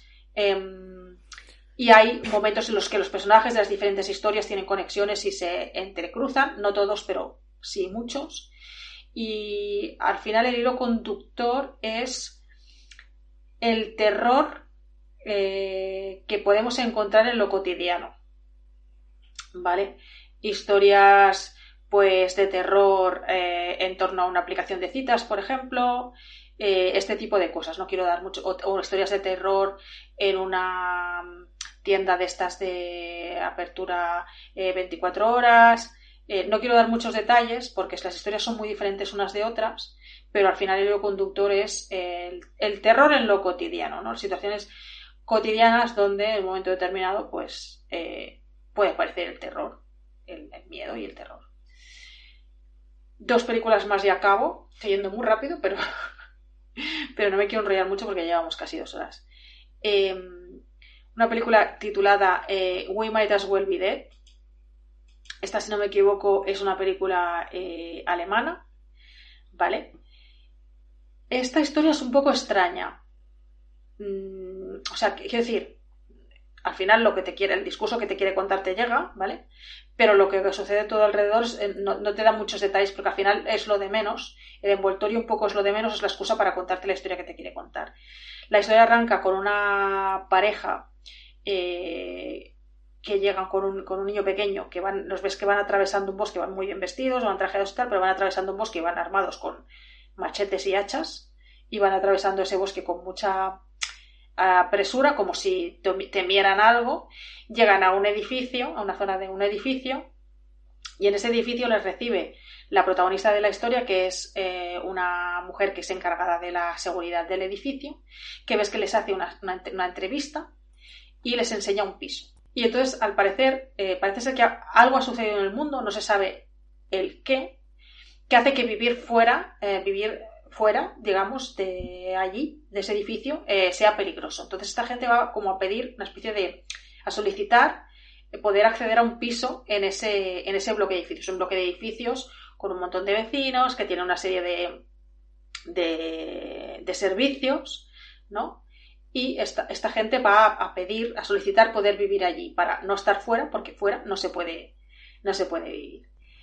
Y tienen que pasar pues un comité de como de un comité de aprobación, ¿vale? Este digamos que es el punto de partida, pero luego a partir de ahí eh, nos centramos más en la historia de la protagonista, que es la, encargada de seguridad. Vemos que se ha conformado como una especie de sociedad dentro de este edificio, como una sociedad alternativa a la, sociedad que pueda existir fuera, porque parece ser que ha pasado algo que ha acabado con la sociedad, se han establecido una serie de normas. Allí la gente que vive en ese edificio tiene que pasar pues un, un, control para poder acceder a vivir a una vivienda con un comité que son las personas que ya vivían en ese edificio antes de que sucediera lo que se supone que ha sucedido. El resto de gente es gente que ha ido llegando y todos tienen que ofrecer algo, ¿no? Eh, a la comunidad, digamos. ¿no? Y en este caso ella pues es la encargada de seguridad.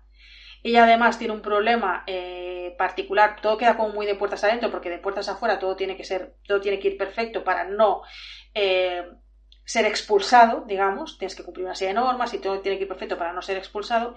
Y ella de puertas adentro tiene un problema, que es que ella vive con su hija adolescente, y su hija adolescente se ha encerrado en el baño del edificio, en el baño del, piso, del piso donde viven ellas, no quiere salir, porque cree que eh, tiene como una especie de mal de ojo que cosas que piensa, eh, cosas malas que piensa suceden, ¿vale? Entonces ella, en un intento de desmentir esto, eh, hace algo que provoca que se produzca una situación de como de, vulnerabilidad en el edificio y que la gente piense que están en peligro. Y a partir de ahí se empieza a producir, ves cómo se empieza a desmoronar esa sociedad eh, construida en nuestras normas tan estrictas, ¿no? Se empieza a desmoronar porque en, momento, en momentos de crisis, en el momento de la, del de que, que pueda aparecer el miedo a, a, eh, a perder lo que tienes, un poco el miedo a perder lo que tienes, pues la gente empieza a comportarse de manera más agresiva y se empiezan a violar, traspasar una serie de, de, normas de que en momentos de civilización establecida pues no se traspasan, pero en momentos de distopía, digamos, pues esa serie de, normas pues se pueden traspasar más fácilmente. Y al final eh, todo es un poco de, de, además es una película alemana en la que la protagonista es una protagonista eh, inmigrante que viene de, no sé si es de Yugoslavia o no sé muy bien exactamente dónde viene, o de Rumanía creo, no, no tengo muy claro. Eh, pues bueno, hay todo ese discurso de el miedo a perder lo que tú, a perder tu estatus, el miedo al que es diferente, el miedo a lo que viene de fuera, el miedo a lo que hay fuera. Un poco intentaría eh, explicarnos esta, esta, historia a través de esta historia eh, distópica. Y bueno, bastante entretenida también. Me gustó bastante. Eh, We Might As Well Be Dead. Y es el título de la película. Y ya la última película que, traigo es una película titulada Sick of Myself, que se podría traducir, bueno, creo que lo tradujeron como, bueno, sí, como si, se puede decir como estoy, harto de mí mismo, ¿no? Un poco, estoy harto de mí mismo, sí, puede traducir un poco. La de We Might As Well Be Dead la tradujeron como podríamos estar muertos, pero más bien la traducción sería como más nos valdría estar muertos. O algo así. Más nos valdría estar muertos, pero bueno, tradujeron como podríamos estar muertos. Y esta Sick of Myself, pues un poco harto de mí mismo, podríamos traducir. Es una película noruega. A mí me gustan mucho las películas noruegas así, un poco. Tampoco encaja mucho dentro de. No tiene tampoco nada de fantástico. Pero es una historia muy bizarra. Es la historia de una pareja, un chico y una chica. La protagonista principalmente es ella. El chico es eh, un artista eh, así un poco vanguardista, alternativo, que se está intentando hacer un nombre eh, en el mundo del, arte y más o menos está empezando a conseguir notoriedad y ella pues trabaja en un, en, una, en una cafetería. Y ella no siente que cada vez bueno, él, la, ningunea bastante, ¿vale? La ningunea bastante y tiene como un aire de superioridad hacia ella y ella se siente pues muy arrinconada y como él cada vez va teniendo más notoriedad, ella se siente cada vez más apartada, más pequeña. Entonces, eh, intenta hacer cosas para llamar la atención y, que, la gente se fije en ella, ¿no? Y entonces pues empieza a, una cosa que le sucede en, la cafetería, es una historia que ella empieza para ganar protagonismo, lo típico que te pasa algo y cuando lo cuentas lo vas como engrandeciendo y cada vez vas haciendo la bola más grande y cada vez más grande para que la gente se fije en ella. Pero como eso no es suficiente, al final decide eh, que para que la gente se fije en ella, para que le pregunte, para tener protagonismo, llegará a eh, enfermarse. Enfermarse a propósito eh, para poder hacerse un poco la víctima, pero claro, esto se le va totalmente de las manos. Se le va totalmente de las manos de una manera, vamos, espectacular. Y entonces al principio de esta película pues es muy graciosa porque ves estos porque además es que es, bueno es el típico humor sueco noruego tal nórdico en el que cosas que están pasando así muy muy chungas no pues tienen un toque de humor muy sabes que a lo mejor ella en un momento una fiesta está fingiendo como una bueno porque ella finge finge y finge ¿no? finge como un ataque de alergia justo en el momento en el que él está dando un discurso para interrumpir el discurso y entonces Claro, todo el mundo presta atención a ella y el otro sí, pero un momento que yo no he acabado mi discurso, que es que no me habéis dejado, ¿sabes? Este tipo de cosas, este tipo de humor, ese contraste, ¿no? De humor así un poco, un poco bestia, que es muy típico de, de, los nórdicos, que a mí me gusta bastante. Pero llega un momento en que la película da una vuelta, porque aunque es comedia, todos estos límites que ella va traspasando, al final se convierte en algo súper triste, porque la historia que hay detrás es una historia muy triste, una historia de una persona que se siente totalmente pequeña, que se siente ninguneada, que necesita un poco que le hagan caso. Bueno, un poco mal, mal de nuestros tiempos, ¿no? Un poco. Necesita, necesita, que le hagan caso y cómo eh, es capaz de traspasar cualquier límite hasta llegar a un punto de poner en peligro su propia vida, ¿no? Y tiene un final un poco triste. Entonces, bueno, empieza como una comedia y acaba como un drama eh, un poco terrorífico.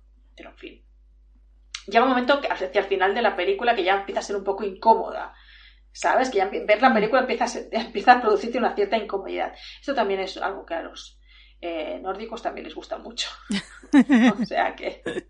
Sí, porque tiene ese tipo de historias que son bastante eh, incómodas. Incómodas al final. Que decir, que estás así como un poco en tensión todo el rato de lo, de lo mal que lo estás pasando. Es como un típico accidente que no, que no quieres porque no quieres mirar porque mm, sabes que lo que, lo que estás viendo mm, te va a impactar, pero no puedes apartar la mirada. Pues un poco sería este tipo de películas y en concreto esta.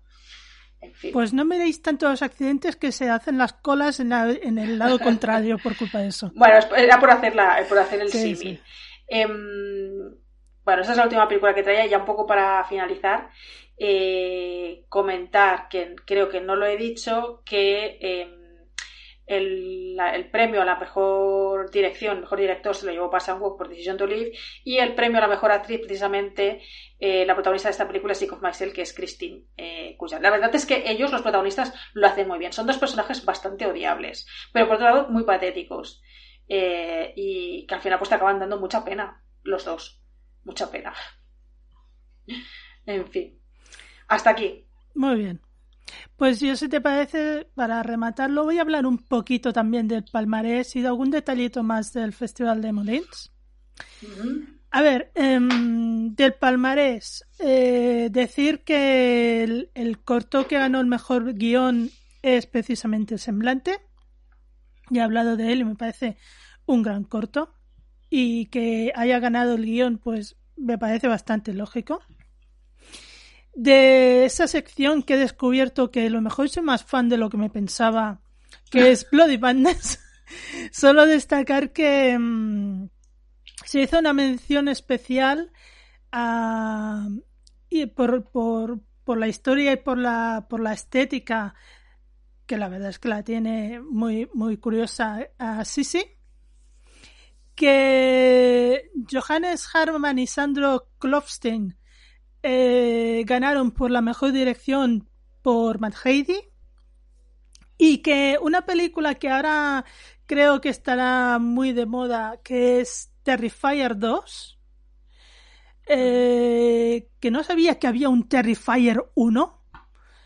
Y de hecho creo que salen de otra película anterior, que es sobre un, un payaso asesino. Eh, ganó por los mejores efectos especiales. Mm, digo esto de Terrifier 2 porque es una película que aparentemente eh, va a ser conocida o, es conocida o, se la espera con ganas, no sé, porque ya te digo que yo no conocía ni la anterior ni Art the Clown, que es la primera de donde sale todo esto, pero bueno, pues si alguien conoce esta saga. Eh, por cierto, una película que, por lo que dijeron, que por eso yo no me quedé, es muy bruta. Es muy bruta.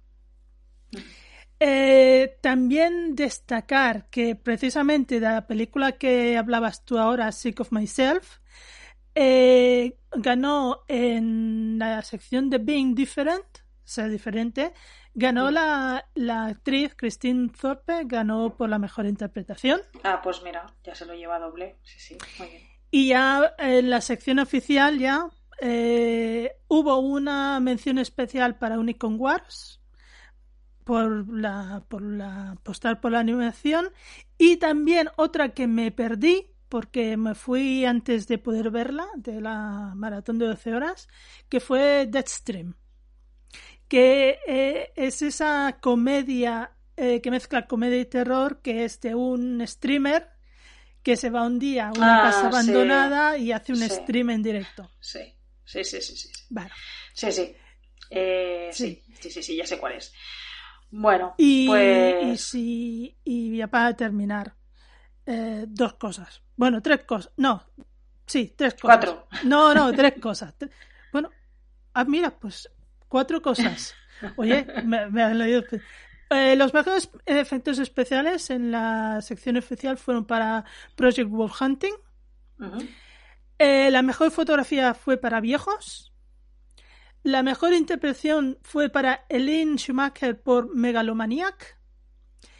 Y el premio a la mejor película de la sección oficial fue para Speak No Evil. Y eh, solo decir que este año la edición 41 de Molins estaba dedicada a los eh, musicales de terror eh, como actividades paralelas que no entraban dentro de, cine, eh, se hicieron dos pases de la botella, la botella, bueno, me sale en catalán, la pequeña tienda, de, los horrores, que lo petaron, lo petaron, estaban a reventar. Eh, otras películas de musicales tipo Pesadilla antes de Navidad fueron actividades para la parte sección de, de los niños, Terror Kids, y no hubo ningún pase de Rocky, no me lo puedo creer. No, no sí, hubo dos, pero los dos eran fuera y, están las, las entradas agotadas cuando fui mirarlo yo. Ah, bueno, pero me parecía raro que no, eh, eh, hablando de musicales de terror no se hiciera ningún pase de Rocky con, con, eh, con participación del público. Sería raro. Y bueno, y que nos atiburraron a donos de chocolate, una de las, de la, sí, una de las. Pues qué bien. Una de las pastelerías de, de de Molin se ve que mm, tuvieron la idea de eh, proveernos de dones de chocolates eh, eh, entre medio de las películas. Y, cuando salíamos pues, habían cajas con donuts que ibas cogiendo y te ibas alimentando. Es que el terror da mucha hambre. Sí. Muy bien. En, en, el caso del fanzine estaba dedicado al terror lo voy a, voy a, intentar decir bien, miedo ambiental. no, perdona, miedo ambiental no, miedo ambiente. Un poco haciendo juego de palabras. Vale. Pero bueno. Porque estaba dedicada un poco a que un, también, mensaje así un poco ecológico. También podría ser miedo ambiental y te estarías diciendo. Sí, sí, pero miedo ambiental es diferente de, de miedo ambiente. Ya, ya. es diferente, es diferente. Bueno, pues si te parece lo dejamos aquí. Nos hemos enrollado más de lo que me hubiera gustado. Me hubiera gustado que hubiera sido un episodio más corto, pero bueno, es lo que hay cuando hablamos de películas y de festivales. Es lo que hay, ya lo sabéis. Gracias a todos por, por estar ahí una vez más por nosotras y nos escuchamos pronto, eh, dentro de un mes, que pasa rapidito, que será ya Navidad y que habrá que pensar algo, ¿no, Esther? Ya veremos a ver de qué hablamos. Bueno, algo haremos. Algo se nos ocurrirá. Algo haremos. Muchas gracias. Hasta dentro de poco. Adiós. Adiós.